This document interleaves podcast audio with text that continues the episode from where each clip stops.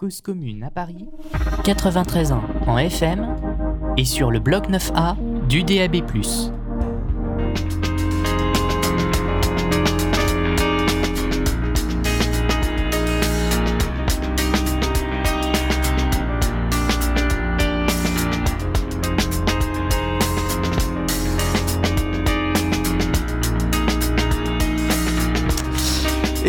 Bonsoir à toutes et à tous. Nous sommes aujourd'hui le lundi 15 janvier en direct sur Cause Commune 93.1 FM à Paris également, accessible sur causecommune.fm. En ma compagnie, le fidèle Lucas. Bonsoir Lucas. J'ouvre ton micro. bonsoir à Ça va Lucas? Ça va et toi? Il est essentiel de ne jamais décevoir celui qui vous tend la main, comme l'a souligné notre invité lors d'une de ses interviews.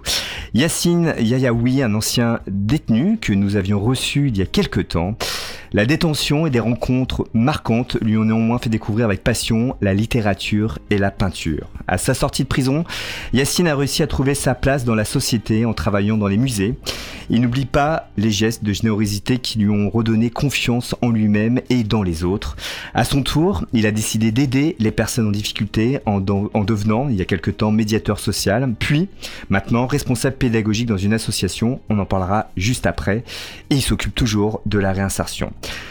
Nous allons discuter avec cet homme qui a surmonté un passé difficile grâce au livre, à la culture et à la passion pour l'art en général.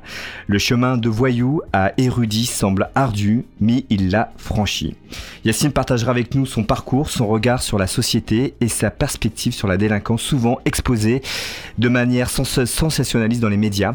Quelles mesures peuvent être prises, mises en place? Pourquoi cette délinquance existe-t-elle Et quelles sont les solutions? Mais Yacine n'est pas seul ce soir. Nous accueillons également Pierre, Pierre Adrien, se défi- définissant comme un agitateur culturel.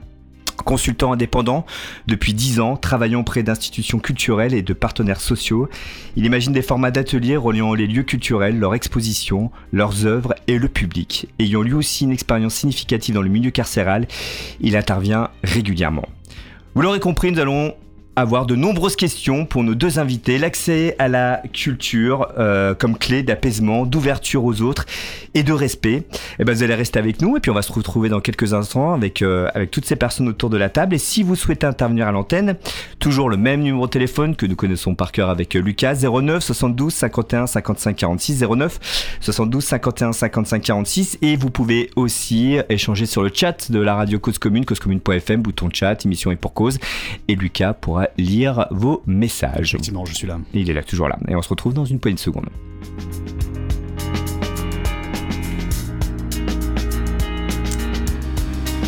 Allez, on est parti, parce que le générique c'est long quand même. Bonsoir messieurs. Bonsoir. Bon, Bonsoir. voilà, voilà, on est euh, bienvenue.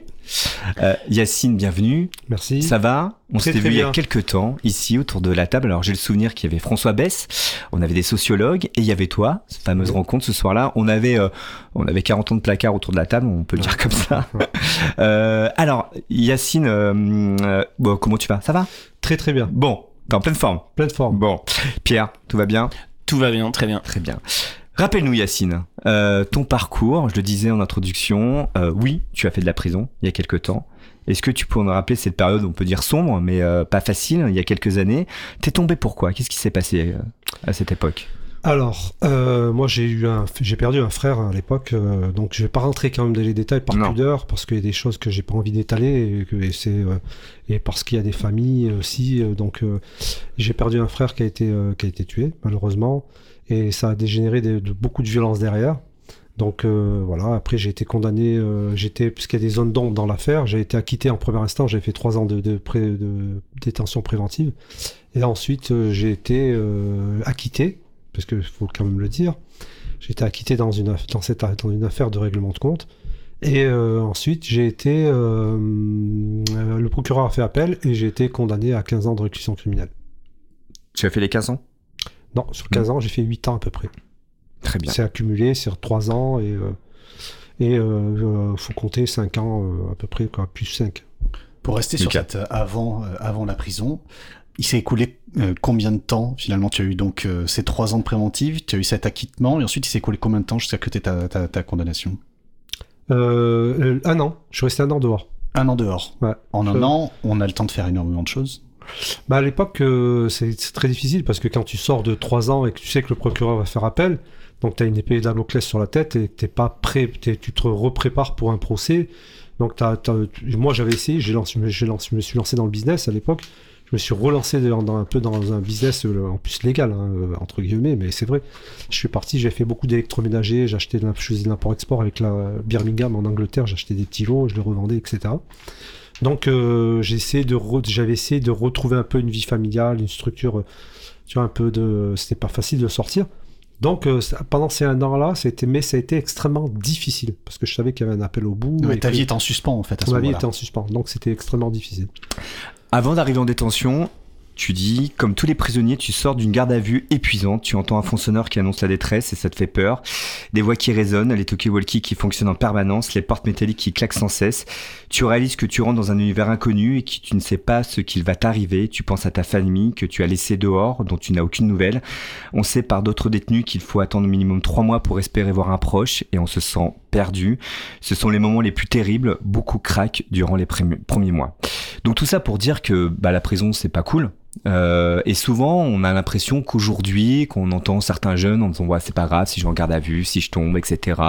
Qu'on a la PlayStation, qu'on va être bien. Euh, Peut-être, je sais pas si des jeunes peuvent nous écouter, dire que non, la prison c'est dur et euh, on n'a pas envie d'y être quoi, tout simplement. Non, mais en même temps, il y a beaucoup de mensonges, il y a beaucoup de gens qui se racontent des histoires. Parce que quand la cellule se referme, on voit les dégâts, que, les dégâts, que- et même on peut dire, bon, c'est pas moi qui le disais, hein, je vais reprendre ce que disait Foucault quand il parlait de la, la, prison n'est pas régulation sociale, mais elle est criminogène. Moi, je rajouterais qu'elle est pathogène, c'est-à-dire elle crée des maladies psychologiques, euh, et on voit les dégâts que ça peut causer, puisque beaucoup, beaucoup, beaucoup, énormément fument du shit énormément. Donc ils s'enferment dans des, dans des rêves euh, artificiels comme ça. Et, euh, et puis on voit aussi le- les dégâts psychologiques des arrière des arrière-fonds qu'on ne voit pas. C'est-à-dire que dans des apparences comme ça qui sont bien joviales, mais qui a euh, qui a des, euh, des, des dégâts psychologiques de paranoïa, de, de sens, ultra-sensibilité, etc. Donc on voit un peu euh, t- par dose homéopathique les dégâts que ça peut faire. C'est, sauf que eux, comme ils ont une culture un peu, disons, économique et une culture de la délinquance, qui masque par, ce, par de l'orgueil. Hmm. Voilà, par l'orgueil. Lorsque tu identifies ces, ces pathologies, alors tu dis euh, pathogènes, crimi- criminogènes, euh, c'est le fait de l'enfermement ou c'est les conditions d'enfermement qui conduisent à ça? Alors, bah, déjà, le, le- le- la, les condition carcérale, elle a quand même changé. Enfin, ça, quand même, il faut quand même le dire, il y a une évolution, on peut pas, Positive On peut pas le nier. Alors, c'est différent. C'est-à-dire que il y a une évolution euh, matérielle, mais il n'y a pas une évolution psychologique. C'est-à-dire que je m'explique. En gros, euh, il peut avoir, par exemple, euh, à l'époque, parce qu'à l'époque c'était ultra violent, à l'époque de François Bess, on en parlait. Il y avait le dig- le digaphone, donc tu pouvais pas toucher tes proches au parloir. Donc euh, ils ont commencé, il y a eu des luttes, hein, il y a des gens, qui, des, détenus qui sont morts pour euh, la, condition carcérale. Et ça, on l'oublie. On s'oublie souvent le, le combat qu'il y a eu à l'intérieur de la détention. En dehors des intellectuels qui se sont battus comme euh, Deleuze et toute la bande de, Jean Genet à, Jean-Paul Sartre en passant par Foucault, qui sont battus pour la condition carcérale, mais même à l'intérieur, les détenus qui sont morts sur les toits qui, sont, qui, ont lutté pour la condition. Donc euh, il y a eu une évolution, il y a eu euh, des centres de détention qui se sont, euh, qui, sont montés, il y a y a maintenant, dans les centres de détention, je parle pas des maisons d'arrêt, hein, donc tu es seul en cellule, la condition a, changé, tu as accès à la bibliothèque, au sport, etc. Donc c'est un un peu changé, sauf, sauf que, bon, l'enfermement, ça reste de l'enfermement, mais sauf que la société, elle a, elle a aussi muté. Et ça, c'est quand même important de Qu'est-ce que tu veux dire par là donc? Bah, la société, elle a muté parce que on est dans une société où il y a l'ultra sécuritaire, on, on, on parle que de ça, et à la fois une inculturation totale. C'est-à-dire que l'inculturation, le- tu peux- par exemple, on voit le, moi je vois un peu le- la différence et le abyssal hein, entre le- la génération de mon grand frère, par exemple, qui écoutait Brel, Brassens, Ferrat, Ferrier, qui avait une culture un peu pas marxiste, hein, c'est un grand mot, hein, mais qui avait quand même de la consistance de, la- dans la- de, de pensée. Et on voit la, la déculturation totale d'une masse un peu, euh, euh, c'est-à-dire de, de- mais même la bourgeoisie. Hein, je parle pas que des mecs de banlieue et je parle pas que des prisonniers. hein. Mais tu parles de culture politique? Je parle même de culture politique. Tu parles surtout si de culture tu- politique ou tu parles de culture Bah, je parle de culture politique qui déteint sur la, sur la population. Par exemple, si tu on euh, alors je vais reprendre un peu ce que disait Régis Debray aussi, parce qu'il dit à un moment donné, quand il dit, euh, il y a une déculturation même du politique. Et il fait la comparaison à l'époque euh, entre euh, Ferdinand exemple, dans les années 20, 30, 40, hein, et qui fait la comparaison avec un ministre d'aujourd'hui, et où il fait la comparaison même, même, même pas loin. hein. Tu vas euh, même François Mitterrand, ou tu prends euh, De Gaulle, ou même Jacques Chirac, et même Jean-Marie Le Pen, hein, pour, euh, pour le citer. C'est que même eux, ils avaient du verbe, ils avaient, il y avait, il y de l'éloquence, il y avait quand même un gros patrimoine culturel. Qui, il y avait de la consistance. Aujourd'hui, il n'y en a pas. Aujourd'hui, les politiques, à part peut-être Mme Taubira, qui, qui, qui, qui a réussi à un peu élever, vraiment élever la, la culture, mais il n'y en a pas. Et on le voit dans le, dans le, même dans l'élaboration du langage. On sent une pauvreté. On, on le voit. euh, et c'est parti, euh, bon, je vais pas citer les présidents, hein, mais, mais, c'est- mais on, on le voit, cette, donc cette déculturation-là, elle part d'en haut et elle descend en bas. Alors, elle va, jusqu'à la prison. Et ça elle va jusqu'à la Et prison. ça se manifeste comment en prison Bah, ça se manifeste par l'ultra euh. Les gens En prison. En prison, c'est on est dans l'ultra capitalisme. C'est-à-dire les gens de, bah, il y a une culture de l'argent, une culture de l'ultra consommation. Il y a une culture de, il n'y a pas une culture qui, euh, bon après, je vais, moi, je- j'essaie de faire une analyse un peu sociologique, hein, de regarder, de, re- de regarder avec ce que j'ai vécu aussi et regarder les anciens que, j'ai connus. Il y avait quand même une culture trotskiste ou pas. Je fais pas de politique là, hein, je dis simplement de la pensée, de la consistance euh, dans la pensée. Et euh, il y avait quand même, donc il y avait des échanges littéraires, un combat politique. Ça parlait quand même, ça fusait. Donc il y avait, alors qu'aujourd'hui on parle d'argent. C'est-à-dire tu vas dans un, tu te balades dans un dans un couloir de prison, ça parle que d'argent. Il y a de l'argent en prison? Non, pas de l'argent euh, matériellement en prison, mais je parle, moi je parle, euh, ah, je, vais reprendre, je, vais, je vais reprendre un peu le terme de René Girard, qui parle de, rivalité mimétique. Hmm. C'est-à-dire qu'en gros, on veut toujours ce que l'autre il a, il y a une pulsion de- d'argent, une pulsion de consommation, une pulsion. On regarde Hanouna à la télé, on, on est, on est, ah, je, je rien contre Hanouna, hein, mais je veux dire, on Moi, j'ai regarde plein de choses, donc on peut y aller. non, non, mais voilà. Non, mais je veux dire, je ne vais pas, cibler particulièrement lui parce que ce serait trop facile, puisque c'est tellement, général. Donc, euh, donc euh, euh, ce travail de la culture qui est en crise et qui est gardé dans la poche par une certaine élite, hein, je dis bien, hein, bourgeoisie, élitiste, qui se la garde et qui la distribue mal. Alors, ce qui est étonnant, c'est vrai qu'on voit des, reportages des années euh, 70-80 de certains jeunes des quartiers. Euh, ils avaient un autre vocabulaire. Enfin, ils- ils- je dis pas qu'ils maîtrisaient, mais en tout cas, il y avait, euh, il y avait un vocabulaire assez riche. Et on a hum, l'impression qu'il y a une pauvreté aussi du vocabulaire aujourd'hui certains, pour certains jeunes. Je sais pas si tu es d'accord avec euh, cette analyse. Est-ce que ça peut jouer aussi dans la frustration qu'on peut avoir parce qu'on on n'arrive pas à exprimer certaines choses et que, bah, est-ce que la, violence est, excusable? C'est ça que je veux dire aussi, peut-être euh, comme question. Bah, comme on dit, les mots, c'est réduire la pensée déjà. Et à partir du moment où euh, il y a euh, une, cette déculturation qu'on vient de parler, Mhm. je pense que euh, au niveau de la pensée, de l'altérité, eh ben, elle devient pratiquement invisible. Et, et je- c'est pour ça que moi, j'amène, quand je parle avec les jeunes aujourd'hui, après j'en parlerai un peu plus tard Oui, que dans, mon- bien sûr. dans ce que je fais dans mon travail, mais j'essaye d'apporter ça. J'essaye d'apporter au moins, au moins le doute. Voilà, le doute. Mettre du doute dans, la, dans, dans les petits cerveaux et, de- et de- des petits cerveaux euh, sans pré. sans- Certains font du sport, dis-tu, euh, pour transformer leur corps, d'autres de la peinture pour oublier. Toi, tu as lu.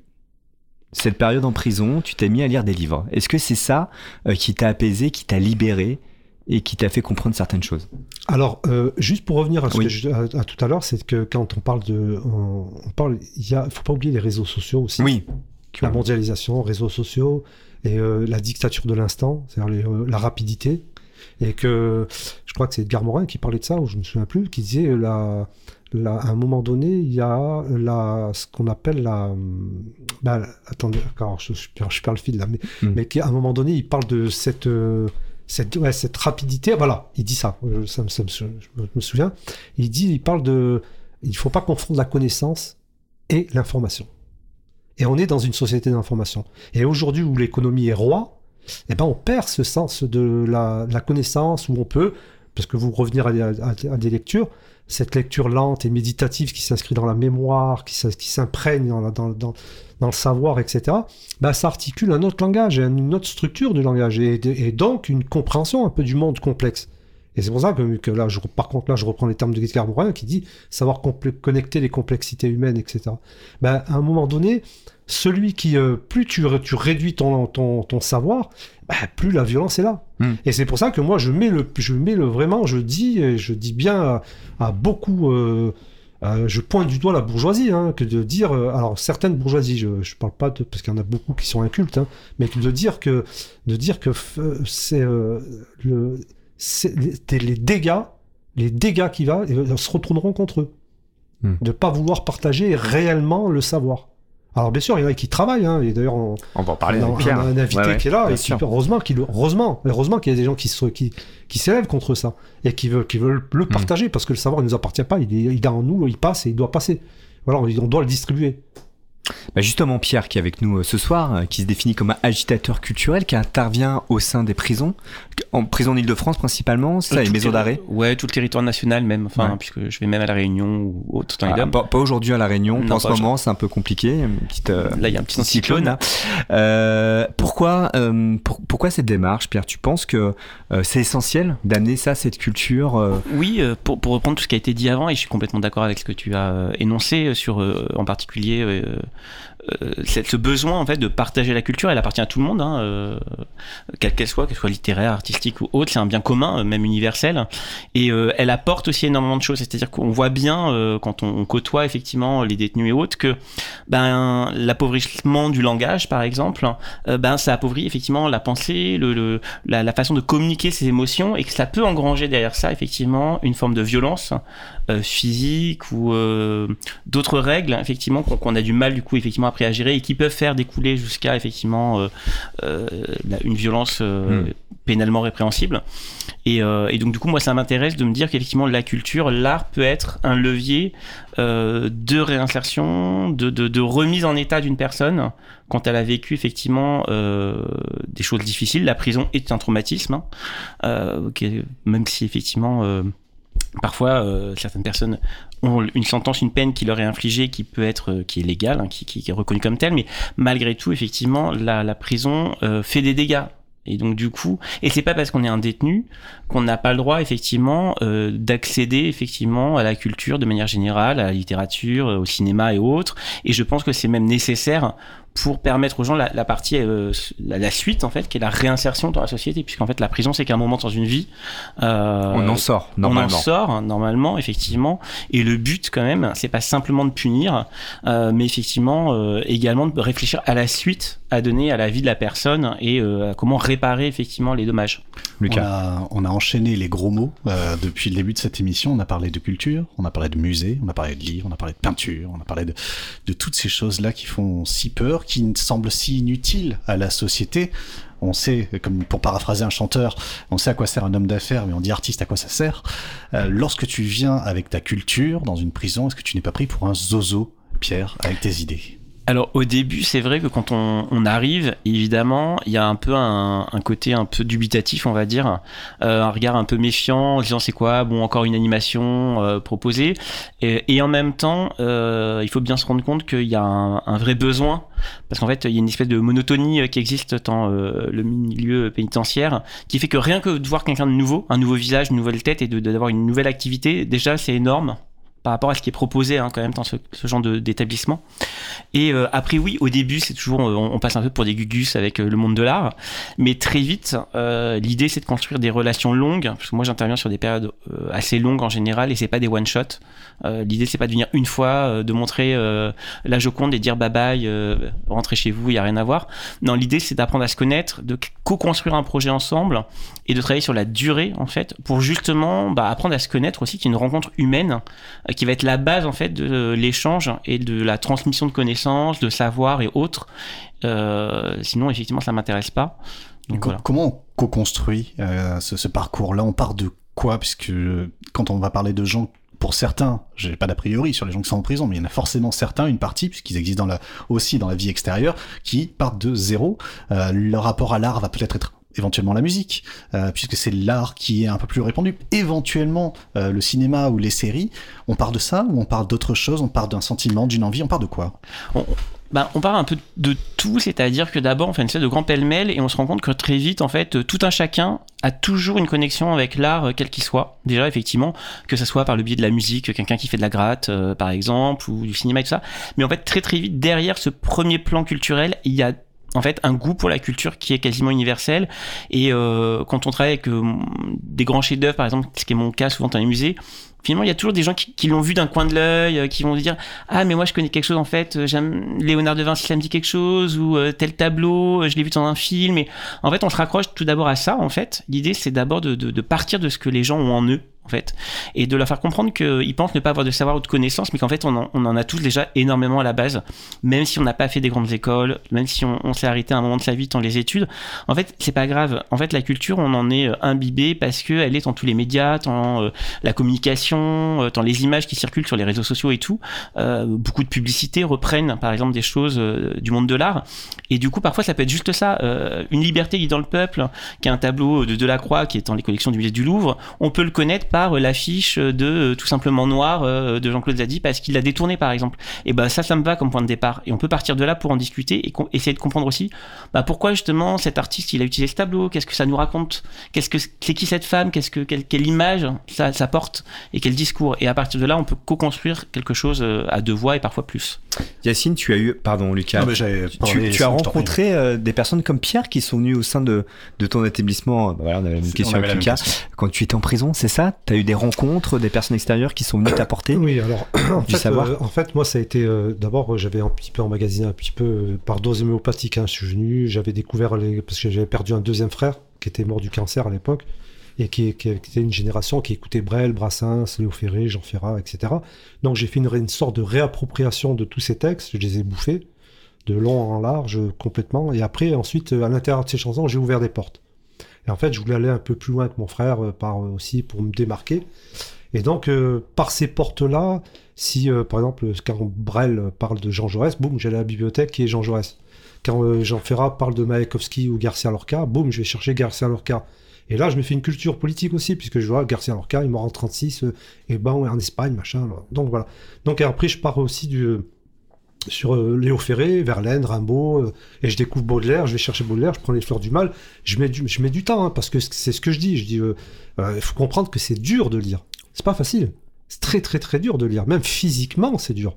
C'est-à-dire que à un moment donné, j'avais même écrit, hein, dans ma cellule, j'avais pris un, une feuille, un stylo, j'avais dit, j'avais l'impression que mes yeux soulevaient les mots comme des haltères, et c'est vrai, parce que je et sans compter que toutes les choses nocives qui arrivent de tous les côtés, t'es en prison, euh, le bruit, euh, tous les sens que j'ai que mmh. raconté, tous les, qui bouleversent tout. Donc c'est extrêmement difficile au départ de, de muscler tout ça.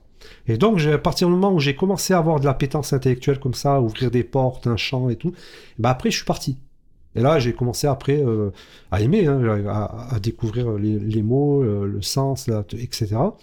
Et et tu pouvais le partager, ça, du coup, tout ce que tu as cumulé, ce que. Euh, Alors c'est pas évident. C'est pas évident. Je l'ai fait plus tard. J'ai fait plus tard parce que c'est pas évident parce que c'est euh, après y a, ça peut se transformer en condescendance et être pédant et après euh, et se la péter et, et surtout de dire euh, qu'il faut pas oublier qu'il y a quand même un capital culturel euh, pour reprendre Bourdieu hein, etc on sait que cet héritage là est, est mal vu et qu'il y a une certaine élite. Tu vas parler de culture les mecs ils comprennent pas. Ils vont croire qu'ils croient que tu te la pètes et que tu vas essayer de les mmh. écraser avec ça et tout. Donc faut il y a quand même une, sorte d'humilité à avoir et faire très attention surtout dans le monde carcéral.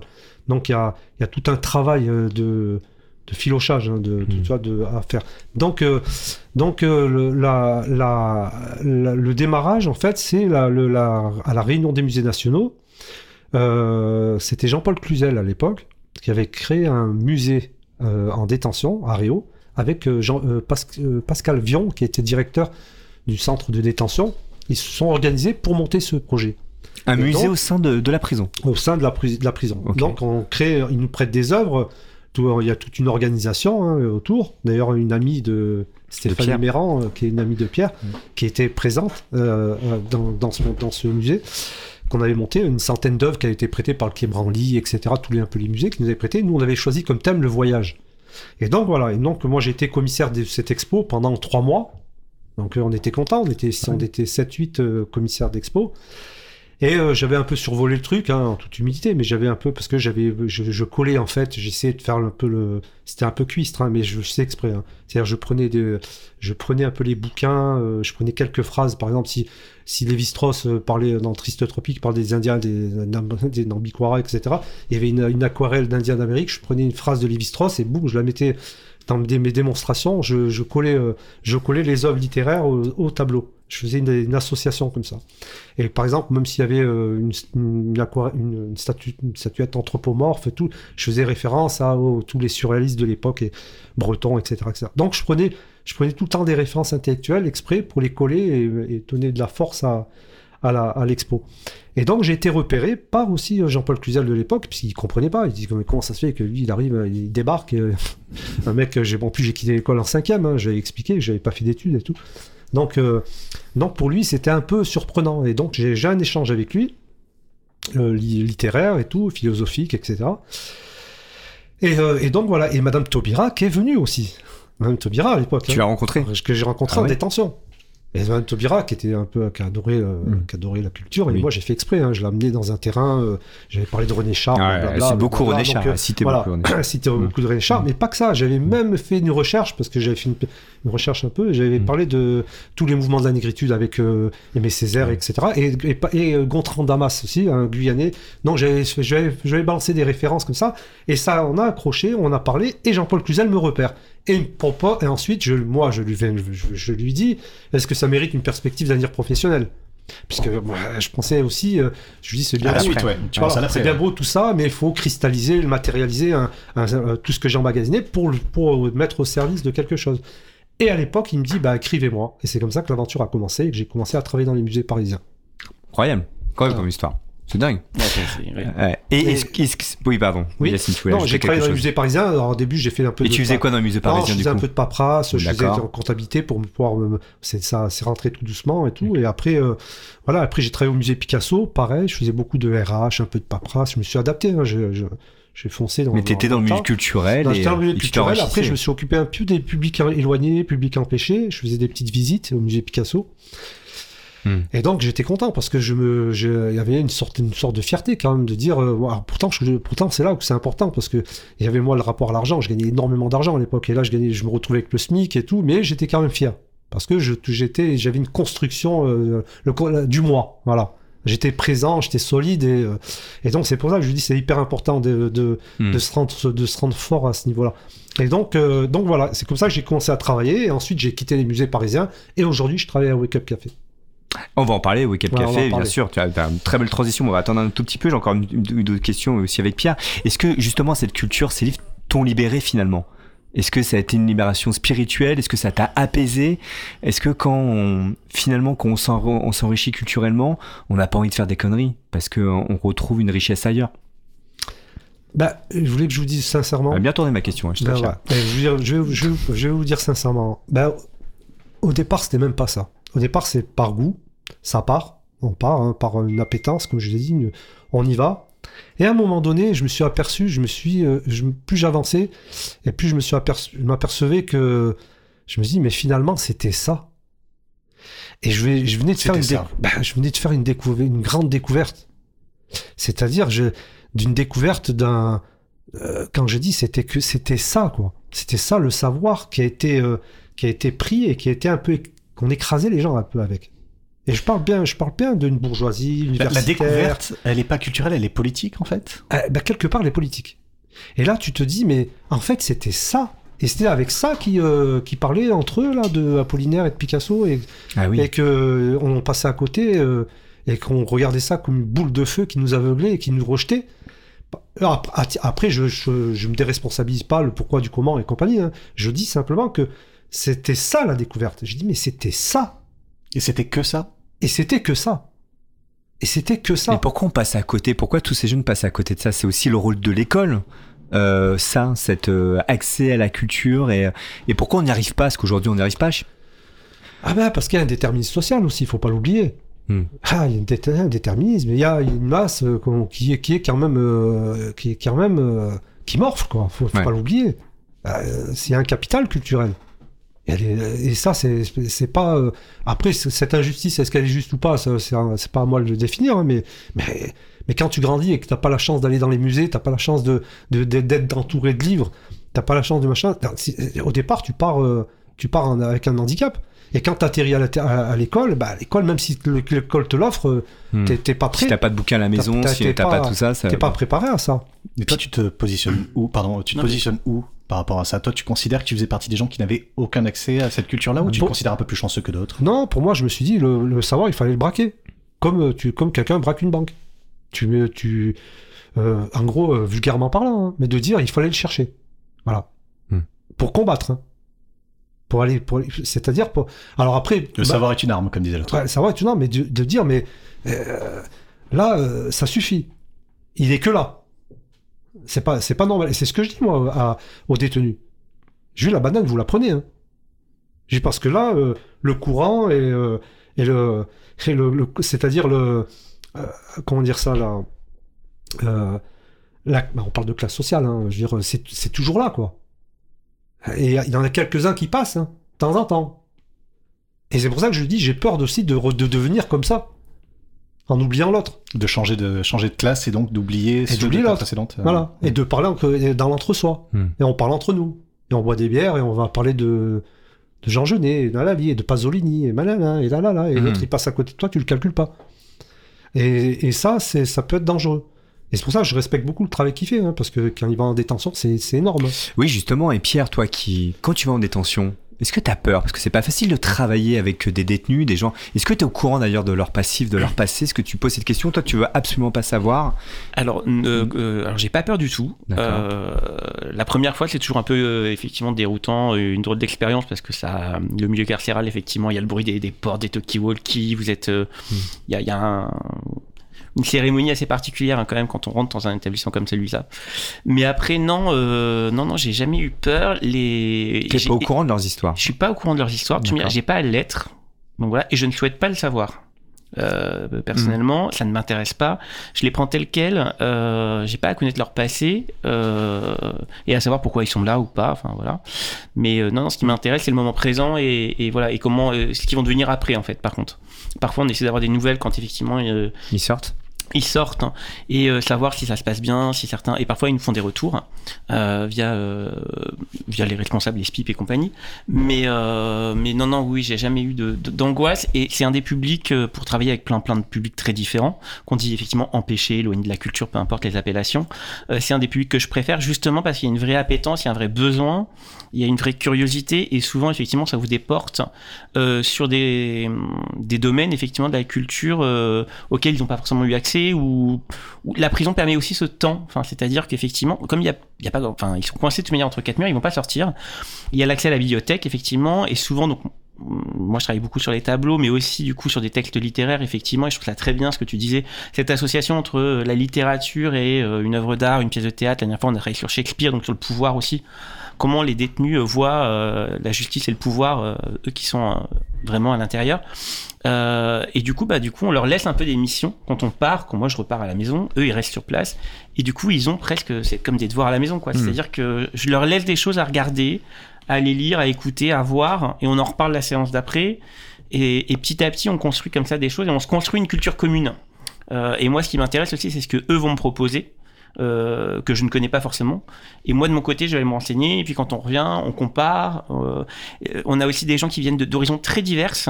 Euh, voilà, donc du coup, qui ont euh, bah, leur propre culture qu'ils amènent à l'intérieur de l'établissement et qu'on peut partager. Les gens, effectivement, souvent n'osent pas en parler. Il y a quelque chose, un espèce de tabou sur la culture de manière générale parce que ça fait effectivement euh, prétentieux, pédant. euh. donc, on n'ose pas trop en parler. euh, En tout cas, en prison, effectivement, c'est pas le sujet euh, principal. On va plutôt être effectivement sur l'argent, euh, sur, sur d'autres types de discussions. Mais quand on ouvre cette porte-là, avec les détenus, qu'on prend le temps, très vite, finalement, euh, cette parole, elle se délie et les gens sont contents de pouvoir partager sur euh, ben, euh, des expériences culturelles, sur leur vision d'une poésie, qu'elle soit malgache ou qu'elle vienne de, Turquie ou que ça soit d'Afghanistan, que ça soit d'un rappeur, effectivement, qui est issu d'un quartier qu'ils connaissent plus ou moins. et, et chacun commence à partager et on se rend compte que souvent, bah, dans la culture, il y a quand même des problématiques qui sont absolument universelles et que tout le monde s'y retrouve en fait. Et après, effectivement, il y a ce problème de lutte des classes, hein, enfin effectivement, et, d'accès à certains types de culture. Et comme moi, je représente, on va dire, la culture avec un grand C, euh, avec des gros établissements parisiens. Euh, du coup, effectivement, il y a, y a, aussi ce rapport-là qui se crée. Et en même temps, le fait qu'on vienne à eux, c'est ça qui est intéressant, c'est que tout d'un coup, ils disent ah bon ben euh, finalement, nous, on n'a jamais mis les pieds dans, des musées ou euh, et que le musée vienne à eux en prison. Je trouve que c'est très important parce que du coup, il y a un geste, un déplacement euh, qui s'opère et qui fait qu'après, en charge de revanche, on leur demande aussi de venir nous voir. Quoi. Enfin, si moi je suis venu à eux, ben voilà, c'est que quand ils sortent après, j'espère qu'avec leur famille, leurs femmes, leurs enfants, leurs, leurs proches, et c'est ces produits et ça se produit, ouais, Tu les vois Ouais, ouais, je les vois de temps en temps. Euh, on leur propose effectivement. Euh, ça, c'est bien. Les, les, les, directions d'établissement sont, sont, très sensibles à ça et on propose effectivement euh, souvent de, de revenir. Ils ont des, des offres spécifiques. Mm. Hein. Et puis, on fait aussi des visites, hein, quand c'est possible, évidemment. On, on, fait des sorties. Donc voilà, et c'est pas piquer des hannetons d'aller en sortie avec les détenus. Et j'ai l'impression de, de savoir, d'avoir un, un, peu de connaissance. La connaissance, c'est aussi de se valoriser dire je suis pas si con que ça, je peux apprendre des choses et je connais des choses et ça c'est hyper important pour la reconstruction et pour la sortie. Exactement. Hmm. Euh, on n'est jamais content d'avoir 5 de moyenne, euh, on peut dire ce qu'on veut, mais le gamin au collège qui dit ouais j'ai 3 de moyenne, euh, etc., ou on se fait défoncer par les profs, on rentre chez soi, on n'est pas fier. On est content qu'on a 18 ou 17, et je parle aussi de l'échec scolaire, hein, qui est aussi un vrai poids pour ça, et peut-être on en parle souvent ici à cette radio du système éducatif, du système scolaire, où tout passe par les notes, par la compétition, etc. Et, et c'est aussi quelque chose de dévalorisant pour certains, et ça commence là. Euh, la dévalorisation de soi-même et commencer à faire des conneries aussi, qu'on n'est pas reconnu, qu'on n'a pas de reconnaissance, on pense qu'on est une merde, et ben on y va. Enfin, je sais pas si tu es d'accord avec ça, Yacine. Euh, oui, non, c'est, enfin, j'avais juste aussi. ajouté que ça, ça rappelle cette, euh, la, la, prophétie autorisatrice euh, qui euh, consistait à dire que, eh bien, si je dis que tu es telle personne mm. et que tu, es, tu as tel comportement et que tu es intelligent dans, eh bien, tu vas te conformer finalement, même aux avis négatifs qui sont portés sur toi, mm. quelque chose qui a, ah été, qui a, été, théorisé il y a très longtemps. Et bah, forcément, tu te conformes à l'image mauvaise que tu as, et du coup, c'est là où, la stigmatisation est auto-alimentée finalement. Mm. Non, moi, ce que j'ai, ce que j'aime découvrir, hein, c'est surtout de, rencontrer, que ce soit des auteurs qui ont toujours eu un, disons, euh, qui, ouvrent toujours des angles morts. C'est-à-dire que des, trucs que je n'avais pas vus. Et je découvre, je dis, ah putain, ça, je n'ai pas vu. Et c'est, ça qui est extraordinaire. Tu dis, mais je me suis bien planté. Et c'est pour ça que je parle de doute. Je mets du doute, constamment du doute, parce que les certitudes, c'est mauvais. Certitude, c'est suffisant, tu t'arrêtes. Tandis que le doute, tu dis, bon, ben là, je me là, euh, là j'avais pas vu ça comme ça. Tu vois Et quand je fais, par exemple, pour revenir à, à, ce que je raconte ce que je fais à Wake Up Café, non? Ah, Alors oui, on va parler. Alors aujourd'hui, tu travailles pour Wake Up Café. Si, si, on peut en parler, on va se lancer. Donc c'est une association, tu peux en effet. Ouais, une euh, association. C'est une association de réinsertion qui, avait, qui a été créée par euh, Clotilde Gibert en 2014.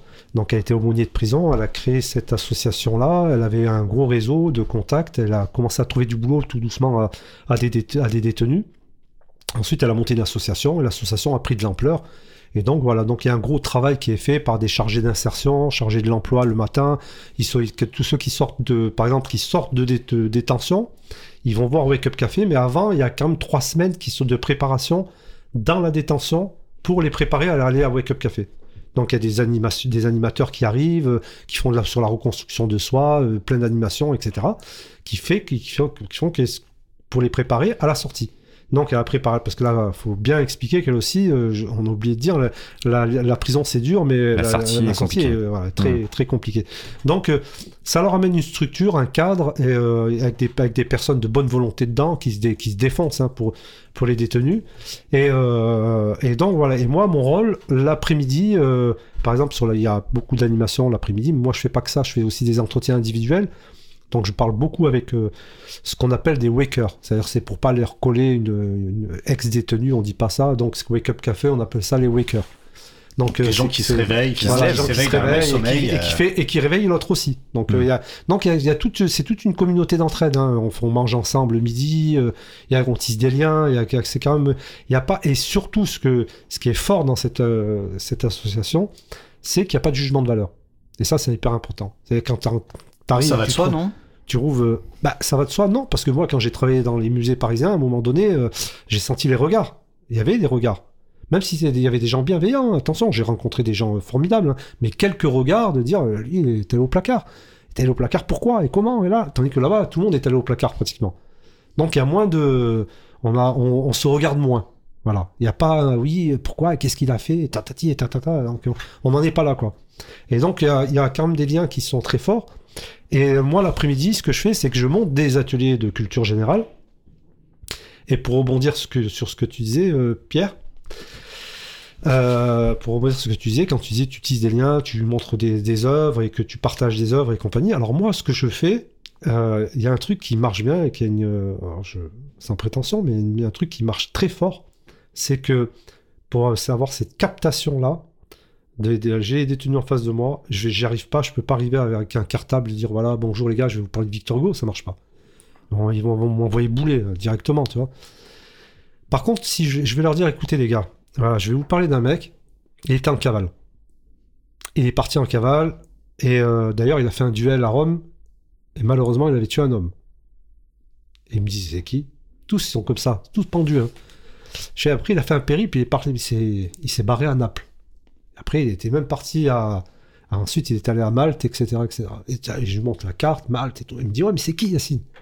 Il me pose la question et tout. Je vais vous parler d'un grand peintre qui s'appelle Caravage. Caravage. Et l'aventure commence comme ça. C'est-à-dire, à un moment donné, je vais prendre tous les côtés obscurs des, artistes pour essayer de les porter vers quelque chose de ensuite culturel. On parlait du, du clair-obscur, etc., qui vient beaucoup plus tard, etc. Mais je passe toujours par ce côté-là. C'est-à-dire que si je vais parler de Verlaine et de Rimbaud, et en même temps, pour casser les préjugés sur, pour pas qu'il y ait de l'homophobie, des trucs, machin, déconstruire tout ça, ces, préjugés-là. Donc je vais parler d'abord de, Verlaine en disant, je vais vous parler d'un mec qui a des, euh, excusez-moi le terme, hein, mais qui a des couilles plus grosses que la tour Eiffel. Courageux, euh, euh, très fort, j'emmène la virilité exprès. Hein. Il me dit, mais c'est qui choix Il a pris un calibre, il a, il a même tiré sur, sur Rimbaud. Mais c'est qui Rimbaud Eh ben, je vais vous montrer qui c'est Rimbaud.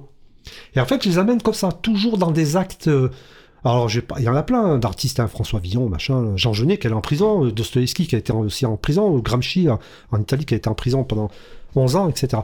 Donc, euh, je parle tout le temps des artistes qui ont morflé pour les amener à la réflexion et les amener au tableau. Et après, on parle des tableaux et après, on parle des œuvres. On parle des œuvres littéraires, des chansons, etc. Mais toujours cette culture classique-là qui est difficile d'accès je pars toujours d'un côté, euh, un côté où il y a, euh, où il y a eu, s'est passé des choses euh, violentes. Et, violentes entre guillemets, hein, ou de prison ou donc voilà, mon, J'ai appris plein de trucs. Moi, j'étais à fond là. Merci parce que c'est vachement bien. Ah, c'est intéressant. Ah je, je, pense que je ferai presque un bilan à la fin de l'émission de voir toutes les pistes que tu nous as que tu, tu as ouvertes euh, avec nous, euh, Yacine, et que j'imagine aussi Pierre. Tu, tu, tu, enfin toi, ça doit, ça doit te parler évidemment immédiatement. La première chose que, que j'ai notée dans, dans ce que tu nous as dit, euh, c'est que ce premier pas que tu as fait vers la culture, c'est un, c'est un pas qui te vient de ta famille, qui vient de, de ton grand frère, qui vient donc de Ferré, de Brassens il y a eu ce pas-là. Il y a eu le pas que nous a décrit également euh, vis-à-vis de euh, l'utilité que tu peux avoir, que tu peux trouver, la fonction utile de la culture lorsque tu vas te vendre ensuite auprès euh, de Christian Taubira, de Cluzel, de je sais pas qui, où en fait c'est une force bien concrète en réalité cet accès à la culture. Pour toi, c'est quelque chose qui te permet de trouver du travail, quelque chose qui est très concret dans le monde d'aujourd'hui. Et là, tu parles d'autre chose, un autre accès à la culture, c'est pas dans, son, dans, sa, dans sa dimension euh, utile ou grisante, c'est plutôt dans une autre dimension, celle de démystifier la culture. Les grands hommes, les grands hommes, je sais pas comment, comment on peut l'accorder, eh bien les grands hommes n'existent pas, en réalité. Ils sont tous pleins de failles, ils sont tous pleins de difficultés, ils sont tous pleins de parts sombres. Déconstruire ce mythe, ça fait partie de cet aspect euh, pédagogique que vous devez avoir, vous, vis-à-vis des, des gens à qui vous vous adressez tous les jours? Bah, oui, comme tu, l'as dit, je pense qu'il y, a en fait un des trucs très importants quand on, va euh, parler à des publics, mais je crois que ça, touche tous les publics, que ça soit des détenus ou, des jeunes ou, ou même des gens, euh, n'importe qui. C'est la façon dont on va parler, effectivement, raconter l'histoire ou une histoire euh, d'un artiste, d'un grand homme, une grande femme, peu importe. C'est comment on captive et on rend passionnant finalement ces parcours de vie euh, qui sont parfois euh, complexes, variés, avec effectivement des hauts, des bas et des, failles, des imperfections telles que tout un chacun peut les percevoir et, emporter en, soi-même. Et, ça, effectivement, c'est le rôle de, ce qu'on appelle effectivement la médiation. Je pense que effectivement, ça devrait pouvoir toucher tous les publics partout en France, partout dans le monde. Voilà. Malheureusement, actuellement, c'est pas le cas. Il y a effectivement la question de l'éducation, on l'a évoqué, la question de l'accessibilité à la culture, qui est une question qui revient régulièrement quand même sur le tapis et, dont on parle actuellement dans, dans les médias. Et voilà, et c'est effectivement ce que, ce que avec Yacine, on, essaie en tout cas de, de, de, produire. Et je pense que la culture, effectivement, ça soulève plein de questions qui sont diverses. On a parlé effectivement de la question de la politique, euh, de l'éducation, euh, du travail. Hein. C'est un secteur, euh, ça, ça, embauche plus que l'industrie en France. Donc effectivement, derrière, ça recouvre plein de réalités. Et donc c'est comment on va rendre ça accessible à l'autre. Et je pense qu'effectivement, ça, ça passe avant tout par, oui, oui, par cette rencontre, par le, le, le la parole, comment on, on finalement on effectivement, on change la vision que les gens ont de la culture comme étant quelque chose de précieux, de bourgeois, d'inaccessible, de d'élitiste. Et ça, effectivement, c'est un rôle, une de nos missions en tout cas. Et le point de vue bourgeois et élitiste va être de dire que certes, euh, toi, Yacine, bravo, tu as réussi à t'ouvrir à la culture, mais il y a bien des gens qui sont totalement amétiques, des gens qui ne peuvent pas y accéder. Est-ce que ce discours-là, c'est quelque chose que vous pouvez entendre, ou est-ce que c'est complètement hors sol, ce que je viens de dire? Euh, alors là, c'est une grande question. Est-ce qu'il y a des gens qui peuvent être totalement fermés Moi, j'y crois pas. Moi non plus, j'y crois pas. je pense que c'est juste qu'on n'a pas trouvé la bonne clé pour ouvrir le verrou, mais euh, au final, il y a toujours un truc qui, se déclenche à un moment ou à un autre. Après, on n'est peut-être pas toujours le bon interlocuteur. C'est peut-être pas par euh, nous que ça va passer, mais ça va forcément à un moment ou à un autre. Il y a forcément quelque chose, un lien à la culture. Crois pas, parce que moi, un jour, j'étais avec des gars, des jeunes, hein, jeunes ultra, en plus ultra chaud, hein, violent et tout, très fermé, verrouillé et tout. Et à un moment donné, je, il me dit, ouais, euh, je lui parle de. Euh, je voulais faire un truc sur l'histoire. D'ailleurs, en plus, je parlais de Nicolas Fouquet, là, de, le vicomte, là, qui a été qui a pris perpète là, par Louis XIV. Il avait un trop beau château. Donc euh, voilà, il a un trop beau château et que voilà. Donc je parle, je parle de ça. Je fais un petit, je voulais faire, un, je voulais les amener là-dessus. Je, je, je, lui dis, je parler d'un mec qui a pris perpète, bah, bah, bah, bah. Et à un moment donné, il me dit ouais, mais il y en a un jeune, il me fait Yacine, qu'est-ce qu'on a à foutre de la, de la, de l'histoire, franchement ça me dit, moi, ça me rappelle pas le frigo, on s'en tape et tout. Je dis, ouais, c'est vrai, ça te rappelait pas le frigo. Je dis, par contre, je vais te poser une question qui est quand même fondamentale et tu vas me répondre. Euh, on se respecte, hein, il sait, pour, il connaît mon parcours et tout, machin. Et je lui dis, euh, tu t'en fous pas de tes parents avec tout le respect que je te dois? Il me dit, non. Je t'en fous pas de ton grand-père? Non. Tu t'en fous pas de ton grand-père. Ben, ben, c'est, ben, je lui dis, ben, c'est ça l'histoire. et, donc, euh, et donc, il me dit, mais c'est vrai. Ben, voilà. Et après, on est, on est même parti on est parti parce qu'il y avait deux, gens, deux, deux, gars qui étaient très fins, en plus, c'était pas con, qui étaient d'origine malienne. On est même parti sur l'Empire mandingue. Et on a parlé même de l'Empire. Et là, on s'est régalé parce qu'on a parlé de Sunjata Keta, les trucs, on a parlé de tous les grands, euh, tous, les grands de l'Empire euh, du Mali. Et, là, ça redonnait un peu de, la fierté quand même. Et, de, et cette fierté-là, qui, a été qui est touchée, parce que tout à l'heure, tu as très bien dit, Pierre, quand tu parles d'Afghanistan, tu parles de, on, on, peut parler, élargir un peu le concept de l'histoire et aussi le, et de, la, la, fraternité, hein, des, échanges, et de cette histoire, comme disait Lévi-Strauss, cumulative, hein, qui, qui, se partage. Et donc, euh, quand je, je, je, parle de ça, ça touche tous ceux des, des horizons différents. Il y avait, un, il y avait même un, un Zigan qui était avec nous. On parlait, euh, c'est pas un un Manouche plutôt, plutôt Manouche. Et, et euh, il, il parlait pas. Et moi, je faisais un truc sur la musique parce que je parlais, j'essayais de partager Brel, Brassens, machin, la guitare, on parlait de Woodstock, toutes les générations des grands guitaristes, etc. Que de, de mon grand frère d'ailleurs, des premières générations, qui écoutait toute la génération de Woodstock là. Et, euh, et donc j'essaie de partager Juste ce moment-là. Donner ton âge histoire que les gens euh, sachent. Alors moi je suis né en 69. D'accord, comme ça les gens voient à peu près ce que tu veux dire par mon grand frère. Et mon grand frère qui est né en 59 euh, et 55, qui était en 55 et 59, c'était une génération. Euh, d'ailleurs, je pense que euh, on l'a loupé ce, cette génération-là. Ça, là, là, par contre, c'est un point. Après, je vais pas rentrer dans le domaine sociologique, hein, mais c'est une génération qu'on a, a loupé. Voilà. Qu'on a loupé dans la, dans la puissance de, la, l'assimilation, l'intégration, soi-disant, j'aime pas ces mots, hein, mais on a loupé ce coche, je pense, parce qu'ils avaient vraiment, ils étaient vraiment, euh, ils étaient solides. Et donc voilà, donc euh, il y avait une rupture générationnelle avec mes parents, ils écoutaient, ils étaient un peu révoltés, donc ils étaient, euh, mis à une jeunesse, etc. Et donc on a loupé ce, ce, côté-là quand la crise économique est arrivée en 80, mais bon, ça c'est encore un autre dialogue. Mais, et donc euh, il y a ce jeune Manouche. Et ce jeune Manouche qui dit rien, il disait pas un mot. Il disait pas un mot. Et nous, moi je fais l'atelier, tout, on parlait de musique, là, il parlait du rap, il parlait de ci, il parlait de ça, il parlait de ça. Et moi, comme je suis un peu fou de musique, grâce à mes frères toujours, hein, et donc, je, je, me retourne vers lui, je vous qu'il a rien à dire, là Parce qu'il y en a qui se, la raclait sur lui, il, rigolait sur... Il se chambrait un peu. Et je lui dis, mais je vais vous dire une chose, là. Je lui dis, tous comme vous êtes, hein. Je lui dis, ouais, je lui dis, il a rien dit, là. En plus, il s'appelle Moïse. Moïse, le mec, le gars. J'ai Moïse, il dit rien.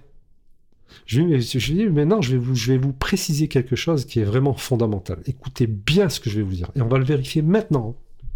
Je le seul qui s'est imposé aux États-Unis, le seul, parmi tout ce que vous avez cité comme auteur, le seul qui s'est imposé aux États-Unis, c'est Django Reinhardt.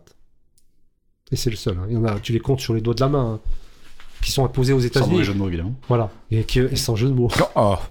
Ouais, parce Oui, qu'en plus, il s'est brûlé, Ouais. les mains. Ouais, tu vois, il jouait avec trois doigts. Mm. Et donc, donc voilà, donc je parle de Django Reinhardt. Et je lui dis voilà. Et là, je vais vous montrer avec Stéphane Grappelli comment il s'est imposé aux États-Unis et comment il a été respecté par les plus grands des Coltrane jusqu'à euh, du Kennington, etc. Donc, euh, qui a été respecté par les plus grands du jazz. Et je lui dis et lui, il a rien dit là. Et après, qu'est-ce qu'il a fait? Il m'a dit mais ah, tu connais Django Reinhardt Et là, il nous a parlé de tu sais du jazz manouche euh, jusqu'à euh, Biréli Lagrène et tout et euh, Chavalo Schmidt et tout- tous les grands techniciens du, du, du- de la musique jazz. Et là, il a partagé. Mais et ils sont restés silencieux, hein. puisqu'après, on a vérifié.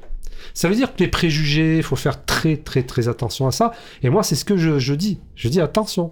Ne pré- vous- ne faut pas vous se précipiter et de, de juger celui qui est à côté et qu'on croit, qu'on croit pauvre ou qu'on croit. euh, Donc euh, voilà. Tu devrais être ministre de la Côté. Culture, euh, Yacine. Je pense que tu feras un bon ministre. On n'est pas obligé d'avoir un casier vierge, hein, je crois, pour être ministre.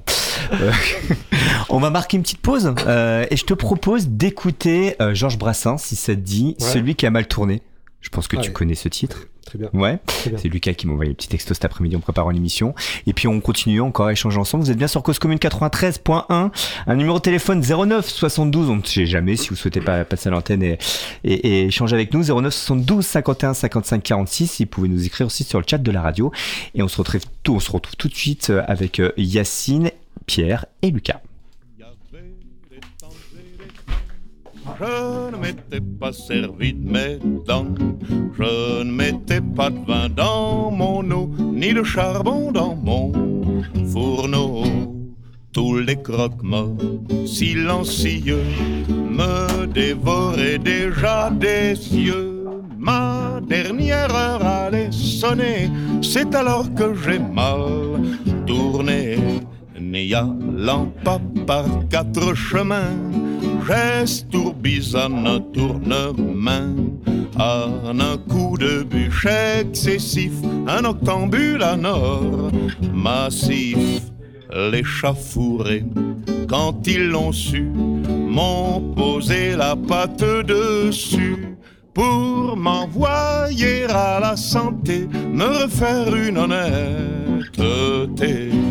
Machin, chose, un tel, une telle, tous du commun des mortels. Furent d'avis que j'aurais dû en bonne justice être pendu à la lanterne. Et sur le champ ils se voyaient déjà partageant m'accordant tout bien tout honneur en guise de porte bonheur au bout d'un siècle on m'a jeté à la porte de la santé. Comme je suis sentimental, je retourne au quartier natal, baissant le nez, rasant les murs, mal à l'aise sur mes fémurs, m'attendant à voir les humains se détourner de mon chemin. Il y en a un qui m'a dit salut, te revoir on n'y comptait plus. Il y en a un qui m'a demandé des nouvelles de ma santé. Alors j'ai vu qu'il restait encore du monde et du beau monde sur terre. Et j'ai pleuré le cul par terre, toutes les larmes de mon corps. Et on est toujours sur Cause Commune 93.1 en direct à la radio. On parle aujourd'hui de culture, de prison, de détention, euh, d'espoir aussi. Et là, c'était Georges Brassens que tu aimes particulièrement, Lucas, et Yacine aussi, et certainement Pierre. Ouais, c'est. Ouais, je t'ouvre ton micro. Évidemment. Et cette, euh, cette chanson, j'ai pensé à toi, en, euh, enfin j'ai pensé à cette chanson parce que j'ai pensé à toi lorsque j'ai découvert ton parcours, parce qu'il y a quelque chose que tu n'as pas trop dit depuis le début de l'émission, mais que tu as dit dans d'autres interviews par le passé, que ce n'est pas seulement la culture qui t'est arrivée, c'est aussi des mains qui ont été tendues. C'est exactement ce que dit cette chanson. C'est un, un- un garçon qui, sortant de prison, a honte de- d'avoir vécu ça, d'avoir été ça. et il a peur d'être marqué à vie, de n'être que celui qui a mal tourné. Tel est le nom de la chanson. Et lorsque quelqu'un lui tend la main, lui demande comment ça va, et il en pleure, le cul par terre, toutes les larmes de son corps, comme, dit la, comme euh, conclut la chanson.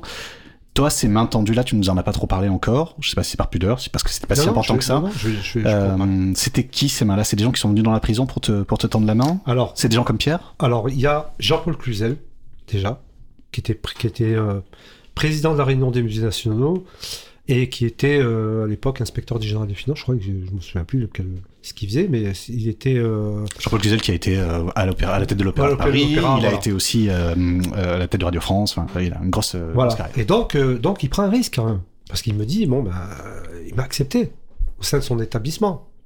Et c'était la réunion des musées nationaux. Il savait aussi que quand il prenait, il est allé voir la directrice à l'époque de la comptabilité. Elle avait quand même peur pour son équipe, que ça déstabilise son équipe, faire venir un mec qui sort du placard, en sachant qu'on avait fait un musée là-bas. Donc, euh, et il lui a dit, mais il faut lui donner sa chance. Et il a pris le risque là. Et moi, je l'oublierai jamais. hein. Jamais j'oublierai. Et d'ailleurs, on est toujours en contact, on s'envoie des petits textos de, de remerciements, de bonne année, euh, de bonne année, etc. Et, euh, et c'est quelqu'un, voilà, que j'oublierai pas. Il a, il a quand même fait ça, et moi, je l'ai jamais déçu parce que j'ai, j'ai mis le paquet. J'ai été quand euh, après, et c'est normal. Hein, je vais pas me mettre une médaille, hein, mais c'est normal parce que j'ai apporté beaucoup de discipline, de, de voilà, de, de, travail. J'ai pas que je comptais pas mes heures sup, je bombardais. J'ai dit allez, j'y vais. Au moins, j'avais le sens de, aussi de la reconnaissance parce que ça, c'est hyper important. Et donc voilà, donc euh, et de là, ensuite, euh, Cluzel part de la, il part de la, RMN à la retraite. Donc euh, il y a une vague de licenciements au sein des CDD, donc restructuration. Je fais partie du lot. Alors il avait essayé de rappeler la directrice, mais ça n'a pas pu marcher pour me faire réintégrer. Ils ont d'ailleurs, ils avaient fait une pétition, il y a 30 personnes qui avaient fait une pétition pour me garder, ça n'a pas marché. Elle a dit je peux pas, appliquer cette politique-là, donc je faisais partie du lot, je- dehors. Et euh, il rappelle euh, Laurent Lebon, qui était euh, au musée Picasso. Laurent Lebon, euh, il me tend la main, il me dit Moi, il n'y a pas de problème, Jean-Paul Cluzel m'avait parlé de vous, que vous avez été sérieux. Voilà. Donc, il me propose un poste au musée Picasso. Et de là, ensuite, moi, après, j'en avais, je voulais changer, parce que j'ai commencé à faire beaucoup de bénévolat, j'intervenais en banlieue, j'essayais de transmettre un peu toute tout, euh, l'expérience que j'avais. On m'a invité aussi dans les prisons. Euh, Pascal Vion, le, le directeur interrégional de Dijon, qui était à l'époque, il m'a demandé d'intervenir en détention. Donc j'intervenais en détention. Je faisais beaucoup de, je me formais un peu comme ça à la médiation. Il y a le Covid qui arrive. Alors je passe, euh, que je me, je me retrouve un peu dans la merde parce que j'ai plus de boulot, euh, je me retrouve au chômage et tout. Le Covid arrive et qu'est-ce que je fais? Je dis bon, je vais pas perdre mon temps quand même. Je vais passer quand même avec euh, le compte CPF là. Je vais Ah oui, passer. le compte voilà. personnel de formation. Voilà, voilà, et je vais passer euh, une formation. Et je vais passer une formation en médiation culturelle. Donc je, je contacte Culture du Cœur, c'était à l'époque. Donc euh, je, je- j'obtiens le certificat de... En huit mois, euh, ça a duré huit mois, je- j'obtiens le certificat de médiation culturelle. Avec ça, je me suis dit peut-être que ça va me fonctionner. Donc j'ai tapé à toutes les portes, partout, hein, pour essayer de retrouver du boulot. Ça a été extrêmement difficile pour moi.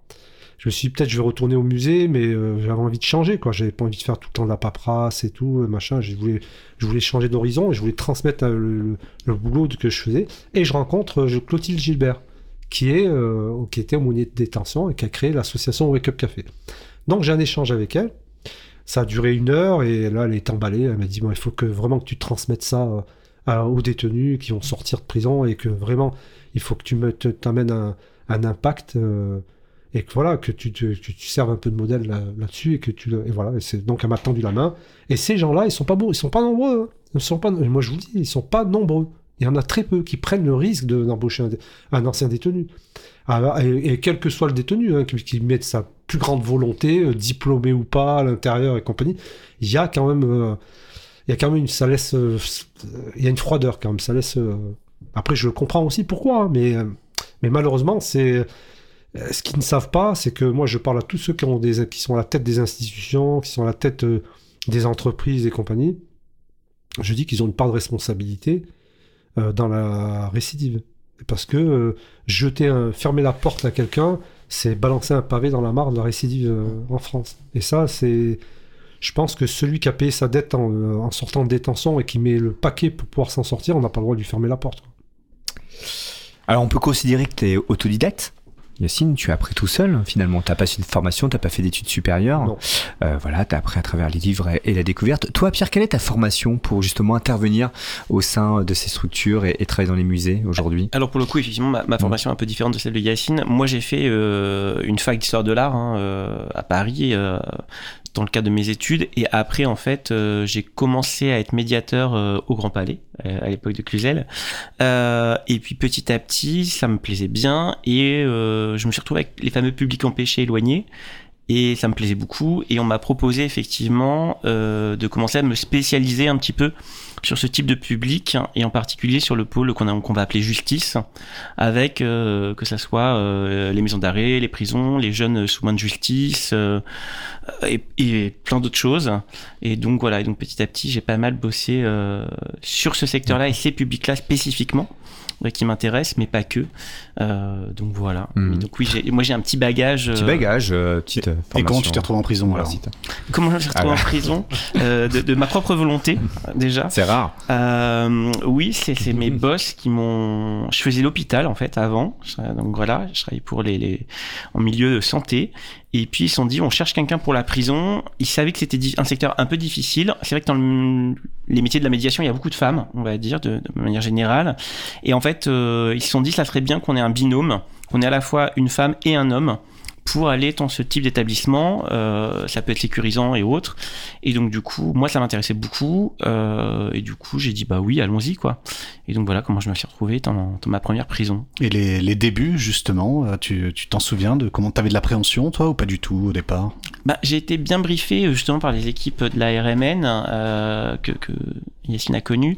Et après, dans d'autres établissements, on m'a toujours très bien préparé. Et les gens de ces établissements-là, que ça soit effectivement, euh, euh, m'ont toujours hyper bien encadré. Et en plus, je suis, alors j'ai peut-être de la chance, hein, mais je suis toujours tombé que sur des détenus très sympathiques. Euh, Enfin, très sympathiques. Il y en a qui, qui parfois font juste pas de vagues, qui restent dans un coin pendant les séances, puis tout d'un coup ils se réveillent euh, et puis ils font ouais en fait c'est pas mal et tout. mais euh, mais de manière générale en fait euh, ça se passe plutôt bien et, et souvent comme c'est des missions assez longues, euh, moi j'aime bien avoir ce temps-là avec les gens de, de pouvoir voilà prendre le temps de se rencontrer, euh, de dialoguer Euh, et je pense qu'à partir du moment où on a de la considération pour eux euh, en retour, finalement, il y a une écoute qui se crée et voilà, il y a ça.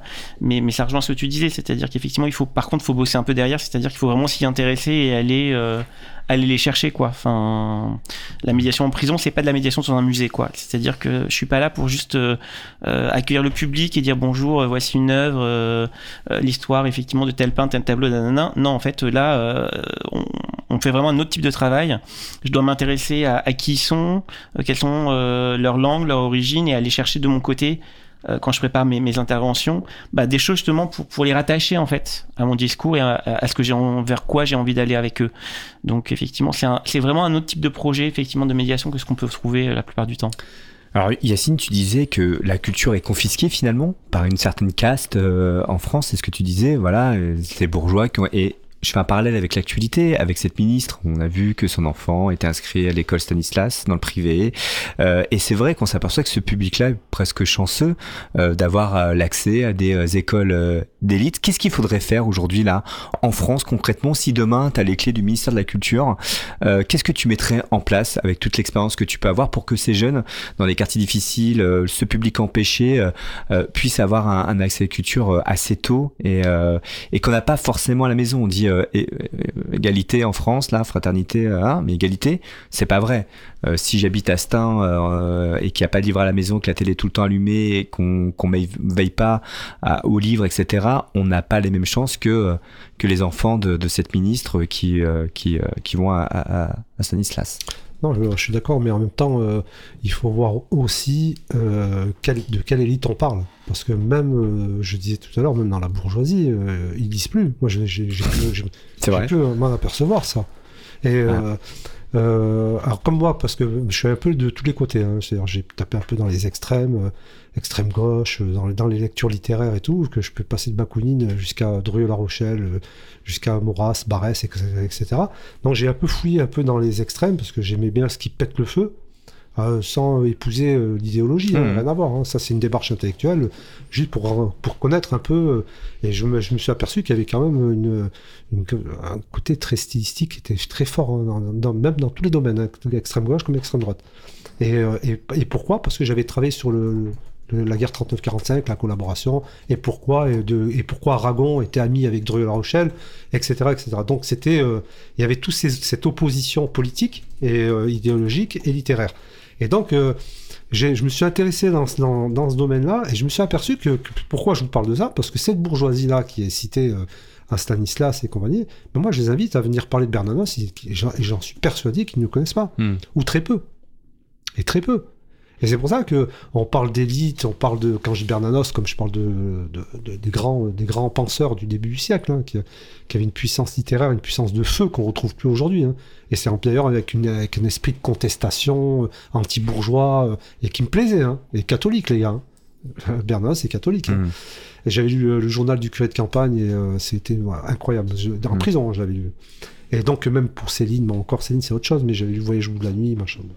Et donc, je, je me suis aperçu que même dans mes démarches, quand j'ai commencé à, fréquenter un peu euh, le monde euh, de la bourgeoisie du 6e, euh, du 16e, et quand même, Eux aussi sont inculturés. Ouais, j'ai vu, j'ai vu de la pauvreté intellectuelle, mais complètement. Hmm. Je, je, je parlais de, de- je parlais pourtant de, dans- euh, et j'allais dans leur domaine. hein. Hmm. C'est-à-dire, je rentrais dans leur domaine. Ouais. Et j'ai vu dans leur domaine, c'était creux. Et c'était vide. Alors, je te parle pas du gars qui a fait Normal Sup, etc. hein. Je- moi, je parle pas d'eux. Je parle de ceux qui étaient, euh, ceux qui, euh, qui représentent un peu la, la vitrine bourgeoise, qui ont fait des écoles de commerce, euh, avec, euh, qui ont fait un peu HEC, machin, mais même là. Mm. Et c'est creux, c'est vide. Nivellement par le bas. Lucas, tu voulais, un- tu- je te sens respirer. Euh, euh, non, non, mais C'est normal, tu respires un c'est- peu. C'est hyper intéressant ce que Mm. tu dis et j'ai toujours peur de tomber dans mes marottes, donc je, je- c'est pour ça que j'interviens pas toujours. Euh, il y a, euh, je vais peut-être dire quelque chose d'assez cliché finalement, mais s'il y a, ce- si ce constat est vrai, ce que tu viens de dire, Yacine, cela explique peut-être aussi ce désir d'acculturation euh, des, masses euh, qui viendrait d'en haut, qui viendrait d'une certaine euh, classe bourgeoise, tout simplement pas seulement pour soumettre les masses, mais aussi finalement pour que les masses ne les mettent pas en danger en étant plus cultivées que la que l'élite. Euh, finalement, est-ce que c'est c'est c'est pas ça le, le grand danger aujourd'hui pour euh, une certaine élite, c'est d'avoir un peuple qui est plus intelligent et plus cultivé, plus Oula, plus intéressé que que qu'elle? Une stratégie. Alors là, c'est vrai que là. on Aïe, oh là là là là là là, Lucas. Euh, Je pas, je pas. Là, non, mais je, je pose la question. c'est une Non, je question. pose, je pose la question c'est bien de maintenir. euh, C'est les le- chiens de garde de Paul Misan, là. Euh, Non, mais c'est c'est vrai qu'il y a, il y, y a quelque chose de ce côté-là quand tu quand tu quand tu dis carrément frontalement que euh, ces gens-là de Stanislas, euh, ils ont pas forcément euh, ils sont pas forcément ex- extrêmement cultivés, ils sont pas forcément euh, brillants. Mais alors qu'est-ce qui leur euh, qu'est-ce qui leur qu'est-ce qu'ils ont de plus que, un que leur il, y a, un pouvoir du, déjà matériel, hein, le pouvoir de l'argent, euh, d'une, d'une, aussi d'un, des, de codes vestimentaires, une tenue, euh, une certaine noblesse, entre guillemets, hein, euh, donc qui, qui leur permet d'avoir un rang, euh, et aussi euh, un travail, la fluidité sociale, c'est-à-dire ils ont une fluidité que beaucoup n'ont pas, c'est-à-dire ils ont des contacts, des réseaux, euh, qui, qui leur permet de tenir, euh, tenir la masse, voilà, donc euh, à distance. Et donc, euh, je, mais, mais euh, si tu grattes bien en profondeur, alors je dis pas tous, hein, je vais pas faire des généralités, mais quand tu grattes, tu grattes bien, tu te dis, mais euh, et pourquoi j'aime la culture, moi, à titre personnel, hein, qu'est-ce que j'aime? C'est que plus j'avance, et plus je découvre que ces, les auteurs, euh, à laquelle soi-disant leur, euh, leurs parents, Leurs sont- références. leurs références et leurs parents se sont nourris, sont contre ça. Et c'est ça qui est extraordinaire. Je dis, mais euh, là, on est à côté de la plaque. Il y, il y a un kidnapping de la culture pour en faire un pouvoir, en fait. Uniquement un pouvoir. Et, euh, c'est pour ça que je me dis, c'est là où je dis que le savoir est révolutionnaire. Parce que plus tu apprends, et plus tu peux comprendre tout ce système-là euh, qui, te- met à l'écart volontairement. Et que tu peux le bouleverser. Et rentrer dans, la. Et leur rentrer dans, la- dans, dans la, rentrer dans la mêlée.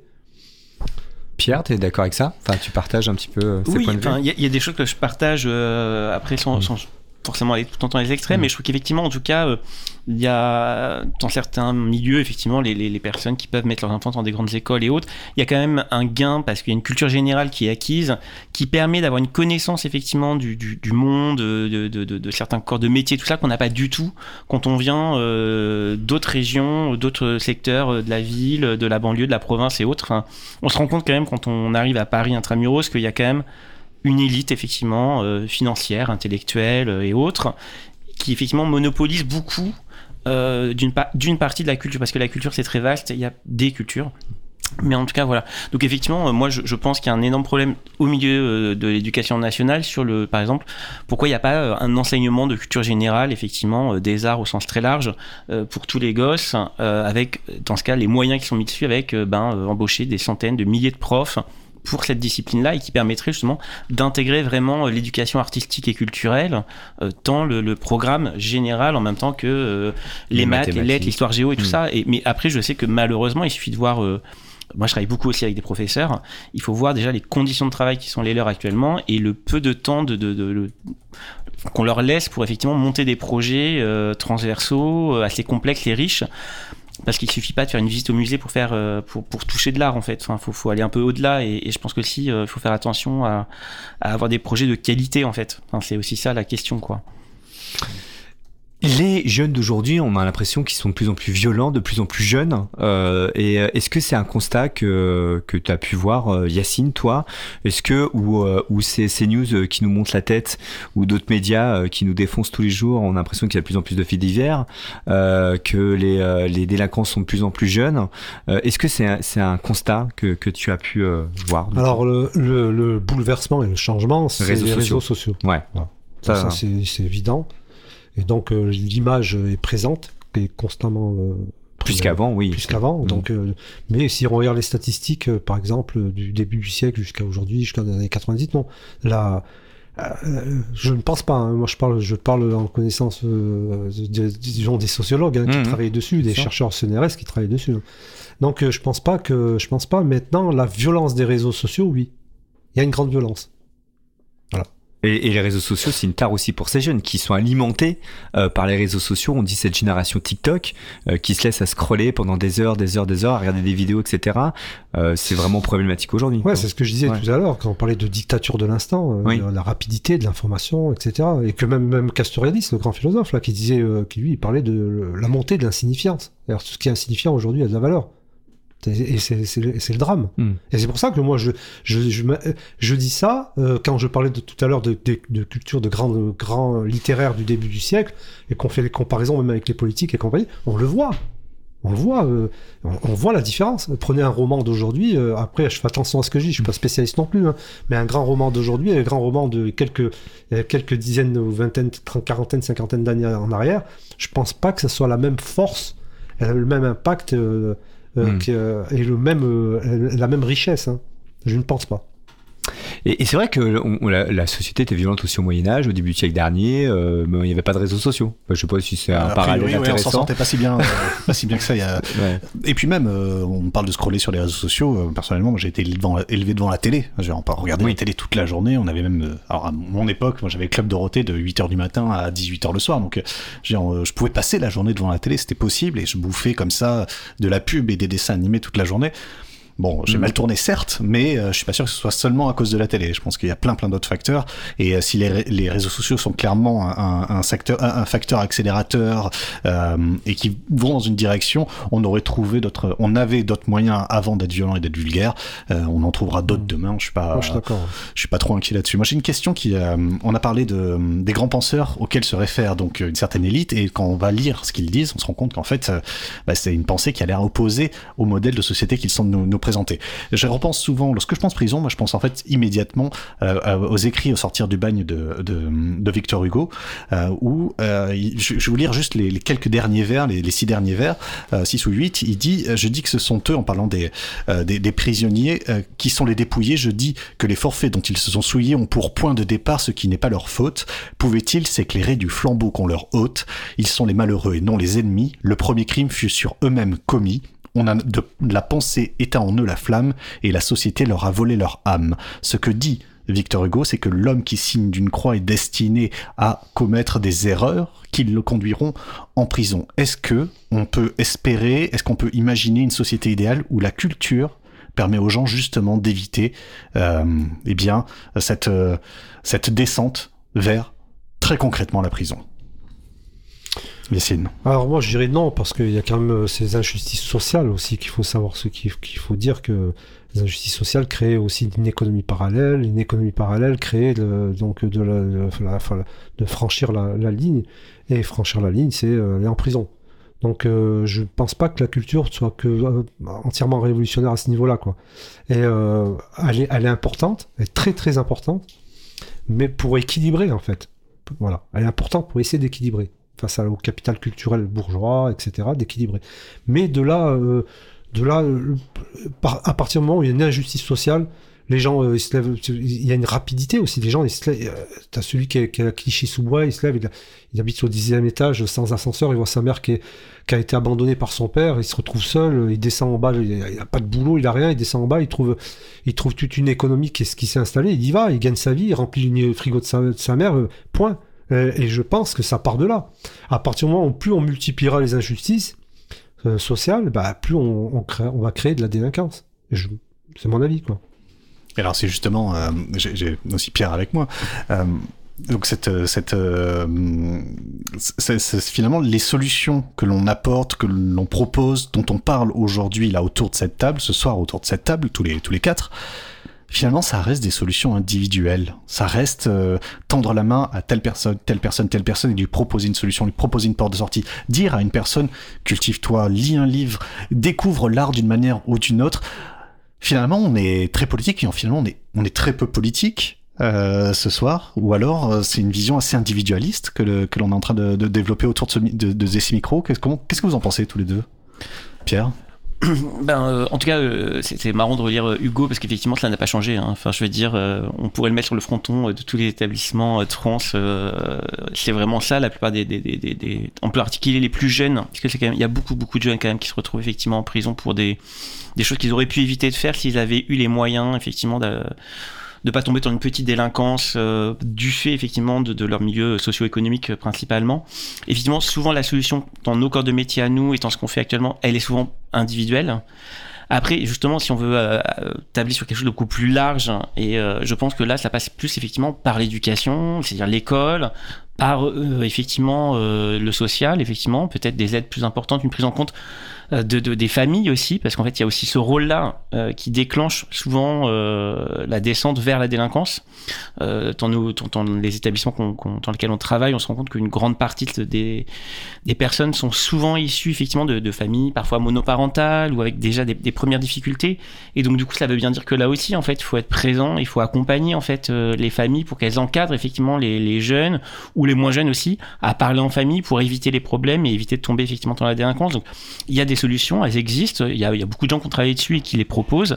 Après, il y a euh, comment on les met en action, comment on les finance aussi, comment euh, et est-ce qu'on veut effectivement travailler aussi plus sur la euh, prévention de la délinquance que effectivement sur la, la punition des délits.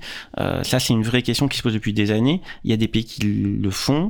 Je pense qu'il y a un énorme travail effectivement qui commence à être fait dans certains cadres sur la prévention avec effectivement des, des, le travail des animateurs, des associations beaucoup, euh, mais qui n'est pas forcément euh, totalement pris en charge par l'État. Donc là, ça pose des questions. Et aussi, je voudrais rajouter, parce Yacine. qu'en en dehors de la violence symbolique, moi je parle de la violence aussi de la, de la discrimination à l'embauche, discrimination aussi euh, au logement, qui continue en France. Et ça, euh, euh, c'est une réalité. hein. Bon, moi, j'inventerai, hein, je suis pas dans la victimisation, moi, je suis dans le combat. hein. Donc, euh, parce que celui qui va, à partir du moment où tu vas poser ça sur la table, ils vont, on va te sortir le carton rouge de la victimisation. Moi, je, moi, je, suis pas là-dedans, je suis dans le combat. Donc, mais je dis que ça, c'est réel, ça existe. Et cette, cette discrimination à l'embauche, au logement, euh, aussi doit changer. Et ça, c'est une forme de violence, une forme de délinquance aussi. Quand on ferme des portes à des, à des jeunes parce que qui, qui, sont diplômés aussi, hein. il a des gens, pas que les détenus, hein, mais qui sont diplômés, des jeunes qui ont envie de travailler et que les portes elles se ferment constamment, bah, ça crée aussi du communautarisme, de la violence, de, un rejet. Et cette, cette, cet abcès qui commence à, à gonfler, le pire c'est qu'on le comprend même pas, ou du moins on veut pas le comprendre. Et quand on pointe du doigt euh, euh, ce malaise-là, un peu moins à Paris, parce qu'à Paris, il y a beaucoup de mélange et tout, c'est quand même moins fort que- qu'en province. Mais, euh, mais ça, ça existe. Et dans la tête, euh, dans la structure mentale, de dire, euh, voilà, euh, celui qui est en face de moi est, est français, et que, vous savez, je pense même à la phrase de Jean-Paul Sartre, quand il disait, on est français, dans, on est juif dans le regard de l'autre à l'époque. Voilà. Et aujourd'hui, il faut arrêter ça, quoi. On est, on est, On est étranger dans le regard de l'autre. voilà, et c'est ça. Et donc ce travail-là, ce travail du regard est, est très important. Vous savez, je, moi je pense, je pense aussi une fois, alors je sais plus qui c'est qui avait dit ça, euh, qui avait dit, mais est-ce que vous, vous les avez intégrés dans votre tête? Ça c'est important quand même. De quoi? Bah, de dire, euh, parce qu'il y en a qui disent oui, mais ils veulent pas s'intégrer. Je me rappelle plus quel facho qui avait sorti ça, qui avait dit ils veulent pas s'intégrer. Et lui, il dit mais est-ce que vous, vous les avez intégrés dans votre tête? C'était, je me rappelle plus c'était quel débat. hein, je- Et donc, euh, et, et donc ça, c'est quand même important cette structure mentale de, du regard, de dire tout le temps, tac, lui il vient des banlieues, lui c'est un rebeu, lui c'est ci, Mais y a- les médias de masse n'ont pas de responsabilité là-dessus. Ah, surtout aujourd'hui, énorme- énormément. on voit que sur certaines chaînes d'infos euh, bien Et- connues, euh, c'est euh, un discours qui est véhiculé chaque jour et on matraque dans la tête où euh, insécurité, immigration, etc. qu'on met euh, constamment. sur un bandeau euh, l'un côté de l'autre et ça fait partie aussi de ce de ce racisme ambiant, de ce, ce- voilà, c'est comme facho comme tu dis qui sont là et qui qui en parlent ouvertement maintenant presque. Et qui en parle ouvertement. Et qui- Avant c'était un peu caché quand même. Voilà. Et, que ça, et que ça touche, et à force de, à force de, de faire du matraquage comme ça, Hmm. c'est-à-dire que même les gens qui, sont, qui, étaient, euh, qui, n'est pas, qui n'avaient pas été touchés sont touchés. Hmm. Et ça, ça devient dangereux. Ça devient dangereux. Moi, je suis, moi, je suis choqué, mais vraiment choqué hein, par cette, ce- cette violence qui est faite euh, médiatiquement. Hmm. Mais c'est un truc, c'est, c'est Ah, complètement dingue. C'est tous les jours, quoi. T'allumes la télé tous les jours, tous les jours, tous les jours, tous les jours, tous les jours. Tous les jours. Et ça Hmm. bombarde tous les jours. Et, je pense qu'on ne, on, on- on n'avancera pas euh, de cette manière-là. Alors de l'autre côté, moi je, je, tra- je travaille aussi, hein, parce que de l'autre côté, je dis euh, de la, la me- la meilleure façon, euh, la meilleure façon de les avoir, ceux qui te rejettent comme ça, c'est d'aller plus loin qu'eux. Hmm. Et c'est là où c'est intéressant.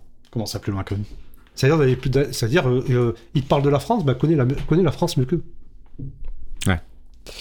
Tu vois Mais, mais par ça, exemple, t'as Zemmour, Zemmour, qu'on va dire, qui est un peu cultivé, euh, ce garçon, etc., euh, qui a, bah oui, enfin, en tout cas, il met en avant sa culture, il a des références Il bien, historiques, ouais, il fait, bien, etc., et euh, qui a une tribune euh, depuis euh, depuis des mois et des années et qu'on met aussi en avant. Euh, comment tu veux lutter euh, face à ces gens-là? C'est notre culture à nous, c'est notre barrière, euh, c'est de se dire, moi, je vais pas, je vais pas avoir, je vais pas être dans sa pensée parce que parce que j'y réfléchis, parce que je suis allé chercher l'information ailleurs, euh, parce que je me suis cultivé moi-même.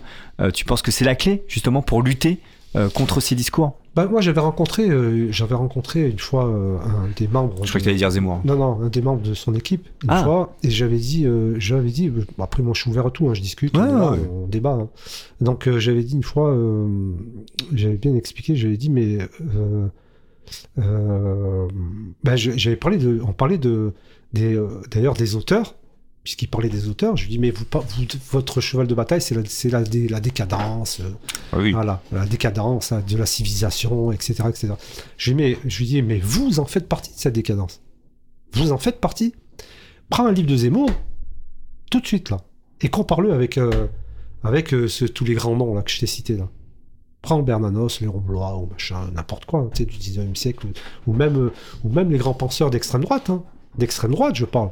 Fais la comparaison sur le plan euh, euh, littéraire et stylistique.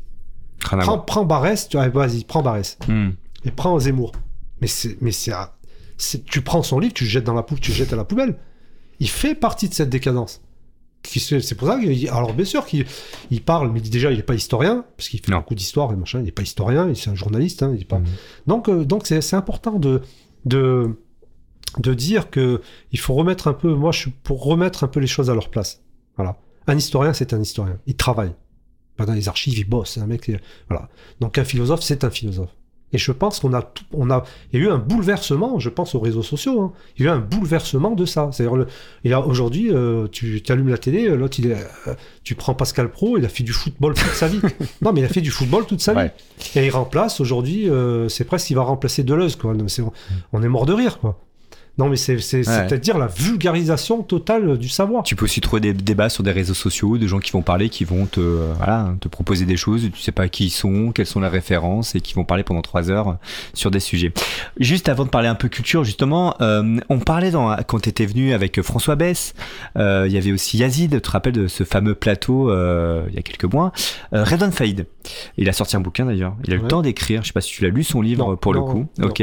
Tu as des nouvelles ou je sais que toi t'étais pas forcément en lien euh, directement, c'était plus Avec, euh, c'est Yazi- avec Yazid Karfi? Redouane, Non, Redouane non, Faïd. je parle du tout. Pas du Non, tout, non, c'était non. plus Yazid Karfi qui Yazid le suivait, qui ouais. dénonçait justement lui, euh, parce qu'il faut savoir, Redouane Faïd, vous connaissez un petit peu l'histoire, hein, qui a fait euh, tentative d'évasion, le roi de euh, l'évasion. Effectivement. Il dit lui-même qu'il a pas de sang sur les mains, euh, etc., qui a braqué plusieurs fois, etc., et qui est dans des conditions de détention aussi euh, assez, euh, assez drastiques. Euh, voilà. hein, de toute façon. Il y a eu des morts et il a été euh, condamné pour ça. Il a été condamné pour ça. Euh, mais il a eu le temps d'écrire un bouquin. En tout cas, il a, il s'est évadé à travers, euh, à travers les livres. Voilà. Bon, bon, on va pas en parler. Tu C'est connais pas trop bien, mais bon, euh, voilà. Faïd, qui était à euh, je crois dans la même prison que toi, euh, il y a quelques temps. S'il y avait une peinture, Pierre, que tu pourrais, euh, que tu, que tu adores, que tu pourrais nous décrire la peinture vraiment qui t'a vraiment euh, inspiré, que tu aimes traiter? Moi, moi, j'ai une peinture. euh, Je peux te parler de Radeau de la Médis que j'adore, Ah, mais je- que j'adore aussi. qui est le premier tableau journalistique, je crois. Ouais, exactement. C'est la première fois qu'un artiste s'intéresse à un fait divers pour en faire un tableau Ça d'histoire. parle, Yacine Et en plus, ça parle d'immigration, de colonisation, ça parle de plein de choses. Non, Ah un tableau que j'aime beaucoup, que les gens connaissent moins, quoique.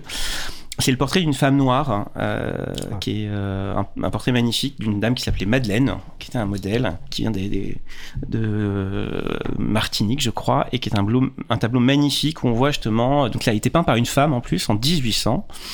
Et euh, cette femme, elle est effectivement euh, un sein euh, nu, donc elle, elle incarne finalement une espèce d'allégorie de la liberté, de la fraternité et de la France. En réalité, c'est notre première Marianne noire, et elle est drapée dans un, drapeau bleu, blanc, rouge en fait. Et donc c'est un, tableau qui était scandaleux à l'époque et qui est très très beau. Et, quand, je le présente justement euh, à des publics avec qui je bosse, avec des jeunes ou des moins jeunes, ça, ça provoque énormément en fait de, de, discussions, de dialogues, de surtout. euh, euh, c'est un tableau qui donc date de 1800, mais qui aujourd'hui a plein de, de, d'impact en fait sur la question de la place des femmes, euh, la place des noirs dans la société, Le colonialisme la- aussi. le colonialisme, euh, le sexisme, enfin plein de questions. Et je trouve ça assez intéressant de voir comment une œuvre ancienne parfois peut, peut être réactivée. euh, voilà. Et en plus, cette femme est magnifique. Mhm. Donc Qui voilà. est exposé où du coup Il, est exposé au musée du Louvre. Au musée du Louvre. Très bien. Il y Qu'est-ce que ça provoque Ah. concrètement comme question, euh, ce, ce- ce tableau? Eh ben, plein de, de discours euh, très contradictoires. Il y a des gens qui sont scandalisés parce qu'ils ont l'impression que comme elle est nue, en fait, ça fait référence euh, à sa situation d'esclave et que donc du coup elle est euh, euh, mise finalement à nu à la, à la vision des occidentaux. Euh, D'autres se l'accaparent en disant bah c'est bien parce que finalement ça montre la présence des noirs dans la culture occidentale et en France. Et c'est une, une valorisation à l'époque, elle est libre hein, puisqu'on n'a pas rétabli la, la deuxième euh, l'esclavage qui deux ans après en 1802. Et du coup il y a, y a une espèce de, de volonté de, de d'exister par ce tableau-là. Euh, D'autres y voient effectivement euh, une femme forte, un peu comme une espèce d'Amazone euh, afrodescendante, euh, issue des colonies. Euh, voilà, donc ça, ça crée plein de, de dialogues. Et ça, je trouve ça assez fécond et assez intéressant, ouais. Et on va le trouver. Il a un titre ce tableau? Non? Alors, avant, Ah. il s'appelait Portrait d'une négresse. Il a été renommé Ah oui. Portrait d'une femme noire. Et euh, il est sous-titré Portrait de Madeleine. D'accord, très bien. Voilà. Sur lequel il va la-. Je l'ai trouvé, il est très facile à trouver sur net la- en, voilà. en- en- en tapant simplement portrait d'une femme. Et la femme peinte s'appelle Marie Guillemine Benoît. Très bien. Pas beaucoup de femmes peintres d'ailleurs euh, à cette période. Pas beaucoup. Ouais. Yacine, il y a un tableau toi qui, euh, qui t'émeut Ah, encore aujourd'hui Il y, en a, il y en a plusieurs, mais euh, après, bon, il y a- y, Picasso que j'ai- que j'aimais Ouais. beaucoup, euh, Guernica, hein, de, pour essayer de fouiller, décarcasser tous tous les, tous Mhm. les petits détails de la guerre, hein, du bombardement des Allemands. Mais euh, euh, non, autrement, Turner, j'aime beaucoup. Voilà. Turner, avec le- on voit euh, la vague qui jaillit avec, comme, comme une flamme, quoi. Et d'ailleurs, il y a- un mot de, ça, n'avait rien à voir avec Turner, hein, mais ça me fait penser à Turner parce que c'est tellement extraordinaire, ces, ces, tableaux, ils sont tellement géants. C'est une phrase de, je crois, c'est, je ne sais plus, Paul Éluard, je crois. Je crois c'est Paul Éluard qui parle, qui faisait, qui avait fait une poésie sur Picasso. Et il disait, tu détiens, tu détiens la flamme entre tes doigts et tu peins comme un incendie. C'est extraordinaire. Ah, c'est beau. Et, Alors, donc, et- ça, aussi- et ça me fait penser à, à Turner. Turner, on dirait un incendie euh, dans, dans la mer, quoi. C'est qui part en voyage. Paul Huard disait aussi, euh, on a- on n'est pas sur France Culture, mais bien sur Cause euh. Commune 93.1, euh, disait j'entends j'entends ta voix dans tous les bruits du monde pour parler de de son amour. Ça, je trouve ça magnifique. Trop beau. Pas mal. Oui. Euh, Lucas, t'as un truc, un- une peinture, toi qui t'étais pas peinture, toi? Alors, si, si, alors, je, Ah. euh, je t'ai dit que j'étais pas très musée avant l'émission. Oui, c'est vrai.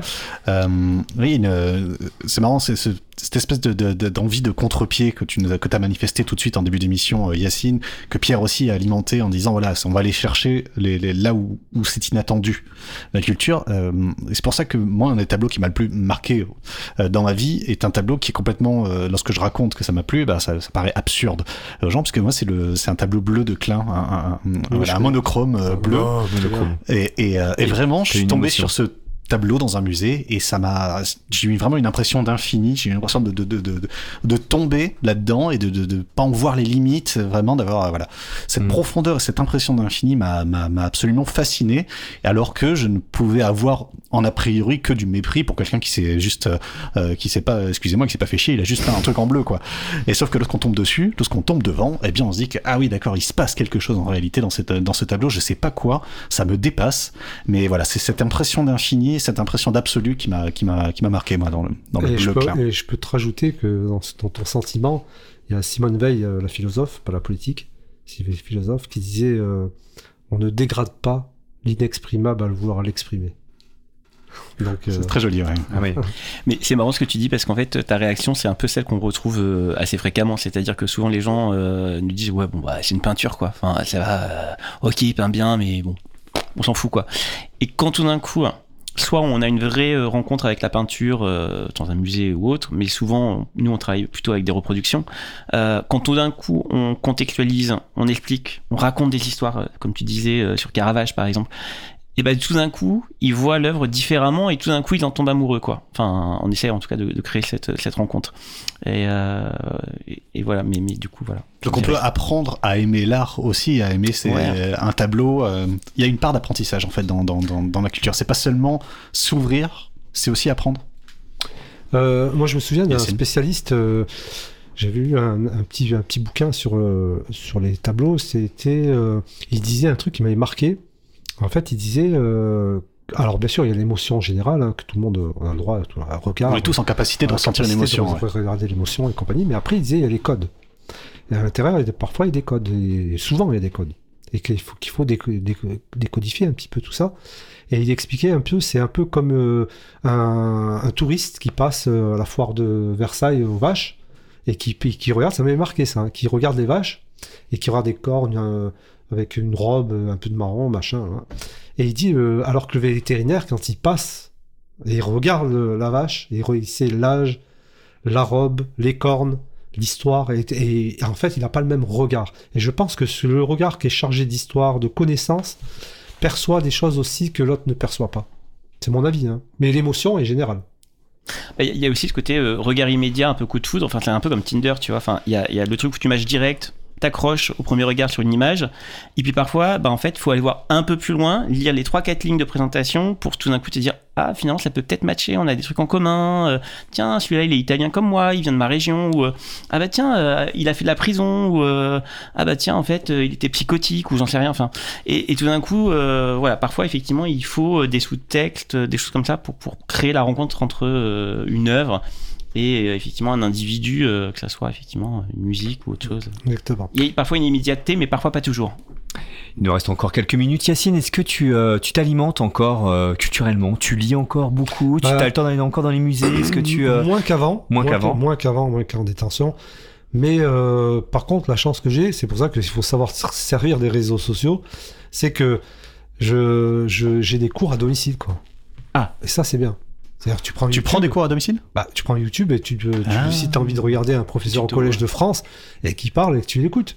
Et ça, tu te dis, ben, j'ai un cours, euh, j'ai un cours de- en pleine tête, quoi. Parce qu'en en parlant, je bouge pas de mon lit et, et j'ai un cours euh, de, euh, que jamais, jamais on aurait pu y penser il y a, des- il y a une trentaine d'années en arrière. Donc parfois les réseaux sociaux, faut pas tout le temps les On diaboliser. peut pas tout jeter, mais il Ouais. faut savoir s'en servir. Hmm. Voilà. Dans ton travail, toi, euh, Pierre, pareil, tu dois t'alimenter régulièrement ou euh, tu as une formation continuelle, perpétuelle, toi Oui, oui, j'essaie de, de toujours continuer à aller voir des choses de, dans plein de secteurs différents, que ça soit effectivement euh, du théâtre, de la musique, des concerts et, Mm.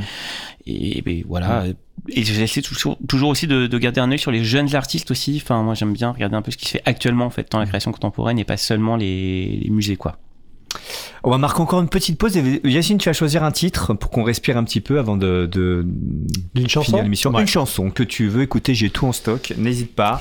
et euh, que tu vas faire découvrir. Et peut-être que Attends, tout de suite, oui. pendant que Oui. Yacine réfléchit un petit peu, est-ce que tu veux bien nous dire un tableau qui t'a marqué toi alors euh, pendant ce temps, pendant que Yacine réfléchit Alors, j'ai parlé du radeau de la Méduse. C'est vrai. Euh, alors, vous savez qu'il a. Alors, tu vas nous dire euh, l'auteur, euh, l'auteur, le peintre, C'est Jericho. hein. Jéricho, absolument. Il, il a dépecé lui vraiment des cadavres, je crois. hein, L'histoire, c'est ça, euh, parce que tu, c'est vraiment. Euh, alors, de la Méduse, on explique le contexte. Il y a la Méduse qui échoue. Il y a un radeau. Donc, c'est un des- bateau, hein. Un bateau. oui, voilà. Oui, pardon, la Méduse, euh, c'est un bateau. euh, et en fait, bah, il y a un petit radeau, t'as des survivants sur le radeau, et l'histoire dit qu'ils sont un peu bouffons entre eux, ils sont, un- vrai, ils sont un ils peu été- tapés. Il y a eu des scènes de cannibalisme. Des, des scènes de cannibalisme et, euh, et ils sont restés comme ça et ça s'est vraiment passé c'est pour ça qu'on dit que c'est le premier tableau journalistique qui rapporte des, des faits réels et, euh, et moi quand je l'ai vu pour la première fois ça m'avait vraiment marqué je suis resté des heures parce qu'il y a vraiment du détail et quand tu lis un peu tu vas derrière le mec il est vraiment allé dans les morgues pour voir la couleur des cadavres à voir à quoi ça ressemblait réellement pour euh, le peindre au mieux donc ça ça m'a vraiment euh, marqué et sans compter que sur le radeau de la Méruse de Jéricho, il y a de la croix. Dessus. Ah oui Comment ça il était lui-même euh, De la croix sert de, de, De modèle. ah, de modèle. modèle ah, d'accord je crois qu'il était vraiment sur le radeau Ah, ok sert de modèle. Incroyable. Très bien. Ils, bon voilà, il y a eu quelques survivants euh, Il y a eu après. des survivants qu'il a, que- qu'il a rencontrés d'ailleurs, je crois. C'est bien ça Ouais. T'as vérifié Il Je suis vérifie en train de chercher, le non, je suis curieux de savoir euh, lequel c'est surtout, c'est ça qui m'intéresse. euh.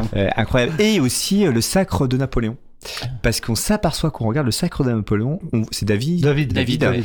On voit David dans le public dessiner, il s'est lui-même dessiné, euh, voilà, en train de croquer, enfin en train de peindre euh, le, le- le sacre de Napoléon. Donc oui, il faut vraiment le voir, il est dans le public, on voit un mec avec euh, son bout de papier, bah, c'est lui-même qui s'est auto-dessiné quoi. Et ça, ils s'oublient pas de s'amuser en fait. ouais. Ça, non mais même dans un grand tableau, peut- moi quand ma prof m'avait expliqué à l'époque, une prof, euh, voilà, regardez, etc. Bah tu restes scotché, bah tu regardes ce petit détail à la con qui fait que ça donne toute son importance. Voilà. Alors, comme chanson, euh, puisqu'on parle de tableau, bah, je vais parler d'une chanson qui est remarquable de Jean Ferrat sur euh, Van Gogh. très bien, Van Gogh, Jean Ferrat. Ah, ah, Je ne connais pas Les tournesols, c'est les tournesols. Les tournesols de, de Jean C'est Ferrat. c'est une pépite. Ah, les tournesols, on peut les voir où les tournesols d'ailleurs Dans quel musée? Alors, il y en a plusieurs versions. Et Ah. Bah, Est-ce que je me la pète en disant, écoute, moi je les ai vus à New York, tu sais. Oh euh, oui, tu te la pètes. ouais. Il y a plusieurs Ah oui, il y a plusieurs tournesols. Il y a plusieurs plusieurs versions. Ouais, ouais, c'est tournesols. Il y en a D'accord. 18, je crois, mais euh, il y en a en tout cas. Je crois qu'il y en a peut-être à, à Paris, à Orsay. Il faudrait retourner voir. D'accord. Il y a l'origine du monde à Orsay qui marque aussi les esprits. Quand Ouais, même. qui- et en ce moment, il est déplacé. Il est à Metz sur une expo sur Lacan qui vaut le coup d'œil. D'accord. Très bien. D'accord. Euh, alors c'est parti, Jean Ferrat, les tournesols, vous êtes bien sur Cause Commune 93.1, il nous reste euh, une petite demi-heure ensemble, on va encore un peu changer l'actualité, ça va être le moment actualité, parce qu'il s'est passé plein de choses cette semaine. Yacine va rester avec nous jusqu'au bout, t'habites pas trop loin Yacine, t'es pas Non, trop ça loin, va, ça, va, ça va. Euh, Pierre n'est pas très loin non plus, donc vous pouvez rester encore avec nous une petite demi-heure, le temps de boire un coup, et on se retrouve juste après, toujours en direct sur Cause Commune 93.1.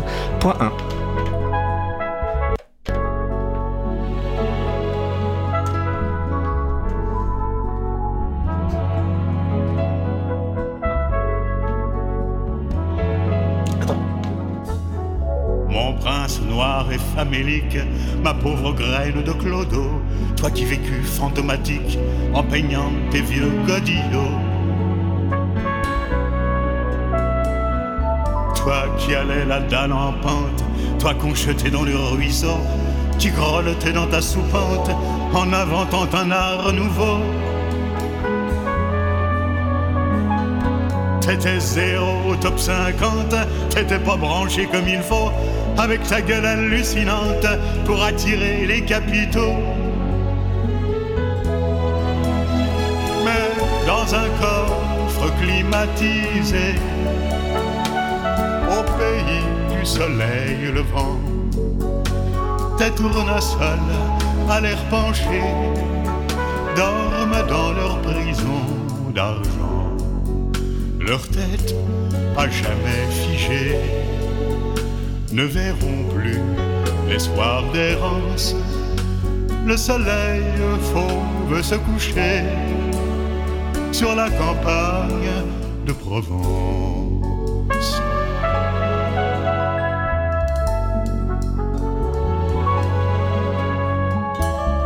Tu allais ainsi dans la vie, comme un chien dans un jeu de quilles.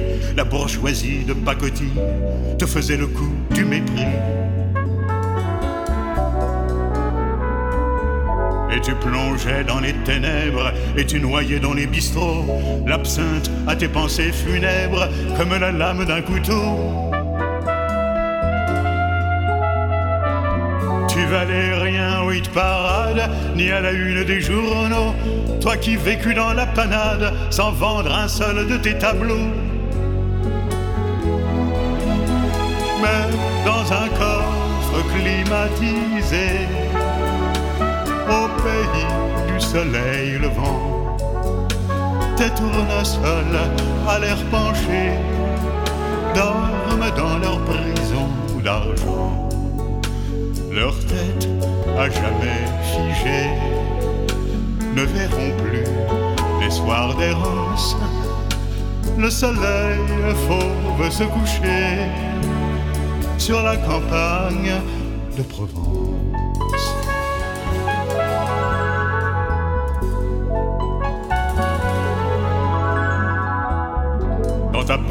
Frémissante ne souffre pas les d'infini.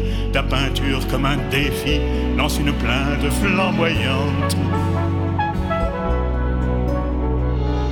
Dans ce monde aux valeurs croulantes, Vincent ma fleur, mon bel oiseau, te voilà donc Eldorado de la bourgeoisie triomphante. Te voilà star du top 50, te voilà branché comme il faut. C'est dans ta gueule hallucinante qu'ils ont placé leurs capitaux. Mais dans un coffre climatisé, au pays du soleil levant, tes tournesols à l'air penché dorment dans leur prison d'argent leur tête à jamais figée ne verront plus les soirs d'errance. Le soleil fauve se coucher sur la campagne de Provence.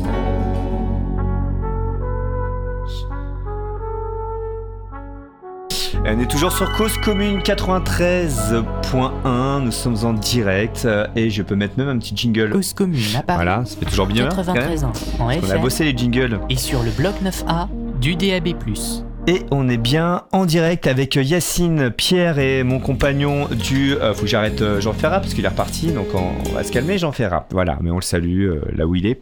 Euh, et Lucas, mon compagnon du lundi soir. Toujours avec vous. voilà, on est là jusqu'à 23h et on va rester jusqu'au bout. Ensemble, on va parler un peu d'actualité. C'est passé plein de choses cette semaine. On en parlait lundi dernier, tu te rappelles. On était à la veille du remaniement, on savait pas trop ce qui s'était passé, Lucas. Puis voilà, la liste est tombée avec déjà plein de scandales. J'aime bien comment tu présentes Ça les commence, bah voilà, on va, on va juste euh, énoncer un petit peu. Alors Rachida Dati, on parlait de culture, ça fait deux heures qu'on parle de culture. Qui est notre, euh, qui est la ministre de la culture? Ouais, on en plaisantait, je l'ai même, euh, j'avoue que je l'ai- même fait la vanne euh, sur, sur Twitter avant l'émission, euh, qui, veut, voilà, qui vient de la justice, qui est à la culture, c'est un peu le même parcours que, que Yacine, notre invité, donc c'est quand même, c'est quand même pas mal. Ah oui, oui, oui, c'est vrai. Euh, voilà, à Paris 7, faut savoir qu'il y a un théâtre dans le 7e arrondissement de Paris, là où elle est maire.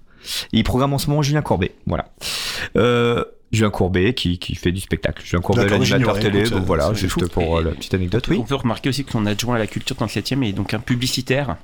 Ah, Voilà. Ah, d'accord. Oui, tout à fait. Si, très bien.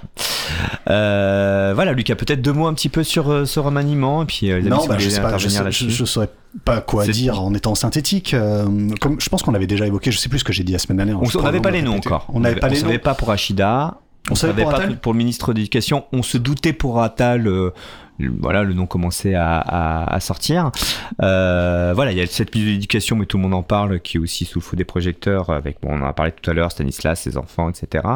Qu'est-ce que ça t'évoque là en quelques minutes, en quelques secondes? Je vais répéter quelque chose que j'ai entendu, donc euh, c'est pas de moi, mais voilà, c'est tout changer pour ne rien changer. On se demande bien quel était le quel était l'objet. Pourquoi changer de premier ministre si c'est pour continuer sur, enfin voilà, pour être dans la continuité euh, de ce qu'avait fait le précédent gouvernement. On a un petit peu de mal à comprendre.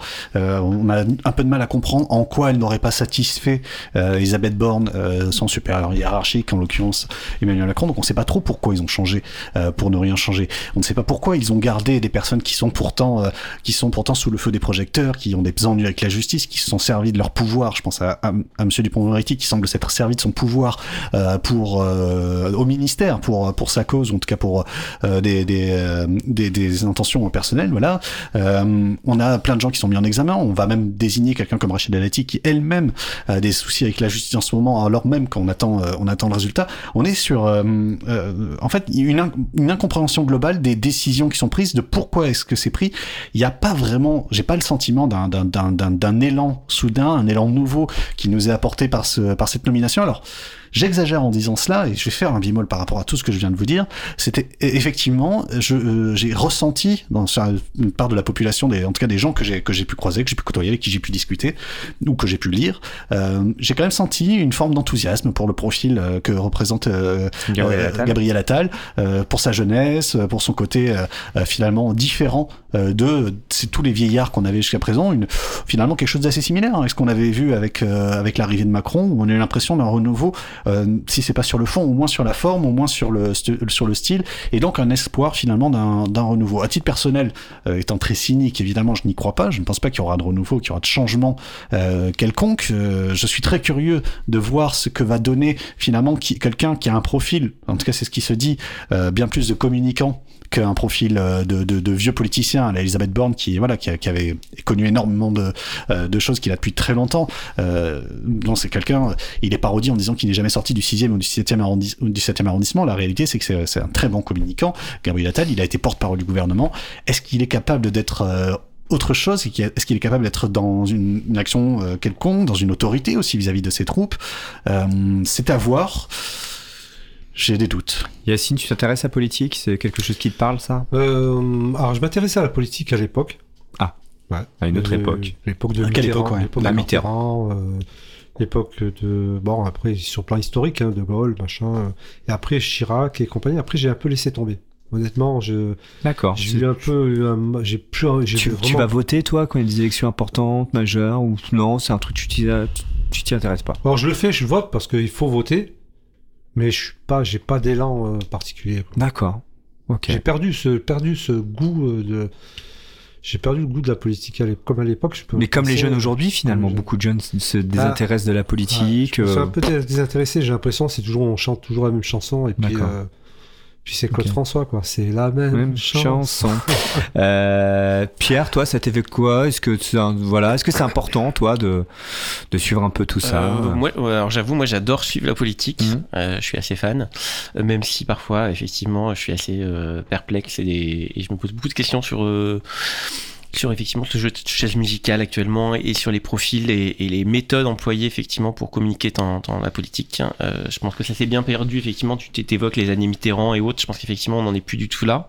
On est passé à autre chose. Mais euh, non, non, euh, je, m'intéresse beaucoup à la politique et, à ses ravages. Toi qui, travailles dans le milieu culturel, pour le coup, t'es un acteur. cette nomination de Rachida Dati en deux mots? Ok. Euh, Non, par contre, elle dit quelque chose cette euh, nomination. Je trouve qu'on a beaucoup, euh, beaucoup mis de lumière sur la nomination de Rachida Dati parce que elle a été une prise de guerre aux républicains, blablabla. Elle a un profil qui déplaît énormément. D'ailleurs, c'est toujours un plaisir, ça de voir à qui elle déplaît.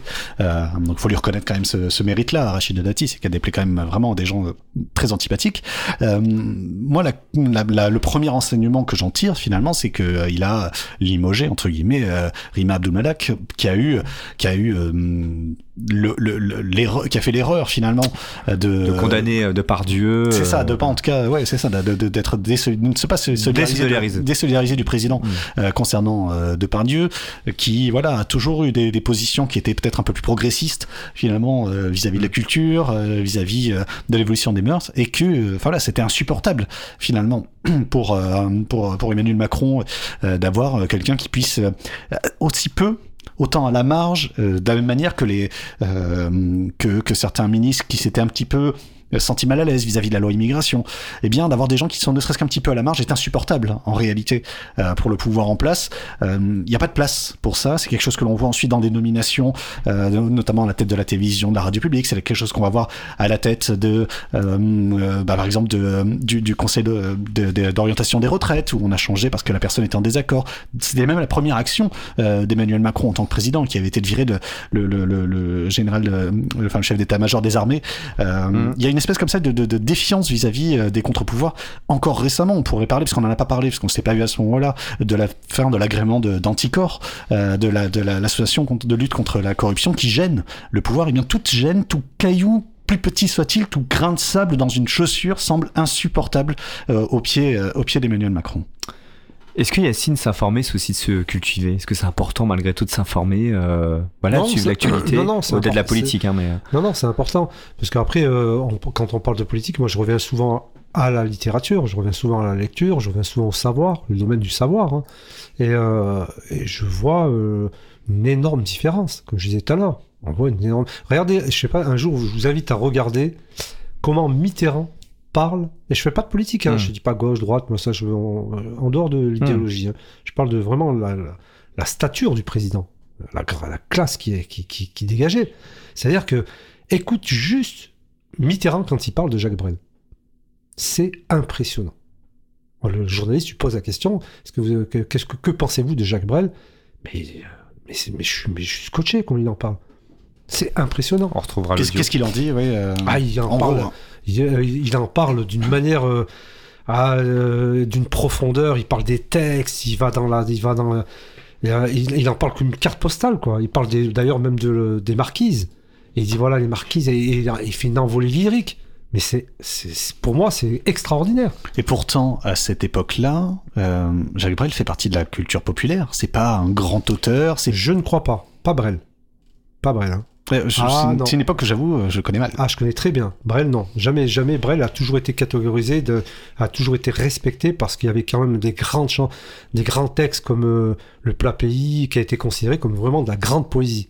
Et euh, par tous les grands spécialistes, même les grands professeurs à la Sorbonne, considéraient que, que Brel et que même Brassens, hein, les trois, hein, Brel, Brassens, peuvent être ferrés, qui étaient considérés comme de, comme de, la grande, de la poésie. Alors, euh, ben, bien sûr, Brassens avait la modestie de dire je suis un troubadour. Euh, parce qu'il voulait quand même, même dans la chanson Supplique pour un enterrement sur la plage de Sète, quand il dit déférence envers Paul Valéry, etc., etc. Donc euh, il, il, a, il a cette humilité, mais c'est considéré comme de la grande poésie, incontestablement, même à l'époque. Hein. Ça fait combien d'années qu'on n'a pas considéré un contemporain comme un grand poète? J'ai pas l'impression de l'avoir connu. Un grand poète ou un grand esprit. De chanteur? Un chanteur, je sais pas. En fait, j'ai l'impression que dans la culture populaire, dans la culture euh, de masse, euh, on, se souvient que, on se souvient, on se souvient pas puisqu'on l'a pas connu aucun d'entre nous, euh, que le deuil national provoqué par la mort de Victor Hugo a été quelque chose donc d'absolument massif, qu'il y a eu un défilé qui, qui est sans précédent de, de, gens dans les rues pour la pour le décès de Victor Hugo. Là, tu évoques avec un certain lyrisme les, les grands poètes chanteurs des années 50-60 depuis, euh, est-ce qu'il y a, est-ce qu'on a raté le coche? Est-ce que ces gens n'ont pas existé ou est-ce qu'on n'est plus capable de les reconnaître? Il y a du monde pour Johnny Hallyday aussi dans, dans les rues. Ah, c'est vrai, c'est toi qui ricanes. Moi, mais j'ai pas rigolé. Non, non, non, c'est pas, vrai. Mais même Paul Valéry, même Paul Valéry, son, son enterrement a été suivi par, euh, pas comme Victor Hugo, parce que Victor Hugo, c'était le, c'était le Mike Tyson de l'époque. Hein. C'était hmm. vraiment, il a écrasé tout sur son passage. Mais, mais euh, pour revenir à ce que tu disais, c'est vrai que c'est pas. Je, alors, je j'ai pas faire un jugement de valeur parce que je parce qu'on ah, on, va arrêter avec le c'était mieux avant, tu sais. Ah parce que c'est peut-être qu'on se rend pas compte aussi, simplement de ce qu'on a, des richesses que l'on a. Il y a quand même des grandes richesses aujourd'hui. Après, il faut, il faut savoir les voir, il faut savoir les chercher, mm. il faut savoir les cultiver, il faut savoir un peu écarter et regarder. Et, puis ça s'est peut-être un peu diversifié, c'est-à-dire que par rapport à l'époque de Victor Hugo ou même euh, de Jacques Brel et tout, il n'y avait pas autant de médias, pas autant de radios, pas autant de, de, de moyens d'avoir euh, autant de chanteurs et tout. Maintenant, ça s'est démultiplié. Il y a de plus en plus de styles. Avant, il y avait quelques radios. Enfin, je, je me rappelle pas combien il y a de radios à l'époque de l'ORT ou je sais pas, trop quoi. Mais pas beaucoup. Donc mm. tout le monde écoutait la même chose finalement. Il y avait une espèce de culture populaire un peu unique qui fait que quand on regarde les, vieux films et tout, on voit qu'effectivement il y a quelque chose qui unifiait effectivement une espèce de masse un peu générale, effectivement qui avait euh, la même radio, la même télé, les mêmes journaux en fait. Aujourd'hui, on a beaucoup plus de, choses à notre disposition, euh, beaucoup plus. Euh, et donc du coup, on peut aller piocher dans différents secteurs, effectivement, que ça soit de la chanson française, euh, euh, il y en a qui vont aller écouter du Vita, alors peut-être que pour certains c'est une grande autrice, je ne sais pas. Ne- voilà, Oui, je ne juge pas. Euh, peut-être que pour certains ça va être du Necfeu ou Orelsan. Enfin, en fait, et effectivement, mais du coup il y a plus de possibilités. Après, effectivement, est-ce que parmi ceux-là, euh, il y en a qui vont finir euh, au Panthéon ou euh, est-ce qu'il y aura des grandes grandes marches pour ce type d'artistes Bah, Je pense qu'il y aura des petites marches qui seront démultipliées par le nombre de fidèles que chacun agglomère en fait. Euh, Johnny, ça fait partie des derniers, effectivement, mais c'est c'est un peu l'époque euh, de moi de mes parents, euh, mais euh, où effectivement il y, avait ces personnes-là, mais c'est un peu la queue de la comète, quoi. C'est-à-dire, et comme pour les acteurs, en fait. Enfin, je pense que les deux longs, les trucs comme ça, enfin, c'est la fin. Enfin, maintenant, c'est d'autres euh, catégories et on, la population a démultiplié effectivement ses centres d'intérêt. euh, Après, pour les, pour les acteurs, peut-être, mais pour les chanteurs je, je je ou les écrivains, je fais attention parce que euh, il y a, on parle de Brel, Brassens, Ferrat, etc., Ferré, ils sculptaient tout. Il y avait de l'humour, il y a de la- il y a de la- ils parlent de la mort en profondeur, ils vont dans les conflits, les conflits intérieurs, ils vont, euh, ils vont chercher quelque chose qui est exceptionnel parce que pourquoi, et à mon avis, je pense qu'on touche un point essentiel, c'est que c'est des gens de la prière qui ont souffert. Et, qui, et pour reprendre un peu les termes de Bernanos, quand il disait, euh, à un moment donné, il dit une phrase extraordinaire, il dit, euh, pour comprendre la vérité de l'homme, il faut savoir s'emparer de sa douleur. Et les Dostoïevski et les compagnies qui ont passé des années de placard, qui connaissent un peu la douleur humaine, qui, ont vécu la guerre, et tous ces grands chanteurs de l'après-guerre, ils connaissent la douleur. Et les chanteurs de... Alors, je vais pas dire tout le monde, hein, on a chacun sa dose de douleur, hein, après des degrés, etc. Mais je pense qu'il y a quelque chose à, à voir sur cet aspect-là qui, te permet de sculpter tout. L'humour, la mort, la beauté. euh, donc, euh, donc on, on- après, je, je souhaite pas la guerre pour, que, pour Non, créer non. des artistes. Oui, et, et je pense qu'il y a des artistes qui parlent aussi de, de douleurs qui sont différentes, qui sont celles de, de leur, euh, qui sont di- différentes. qui sont différentes Ouais. effectivement, mais euh, bon là on a eu quand même Jane Ben- Jane Birkin qui a rassemblé pas mal de monde, C'est vrai. quand, elle, quand elle est décédée, mais effectivement c'est Mm. une autre génération, mais euh, on verra. Mais c'est marrant, juste, ça m'évoque une, euh, des paroles, les- enfin, un écrit d'Aragon qui a été repris par, moi je le connais grâce à Brassens, encore une fois, les portes qui s'ouvrent comme ça, euh, dans Il n'y a pas de mots heureux, il dit ce qu'il faut de malheur pour l'amour de chanson, ce qu'il faut de sanglots pour un air de guitare. Un air de guitare, je connais très bien. c'est mais c'est c'est Jean Ferrat qui la chante, celle-là. Et Jean Ferrat aussi la chante, bah voilà, Ah, moi je la c'est connaissais, je la connaissais par Brassens, mais bon. Jean Ferrat. Ok, les deux.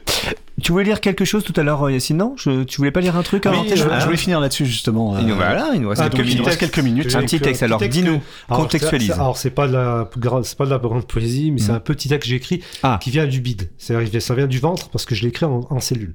Très bien.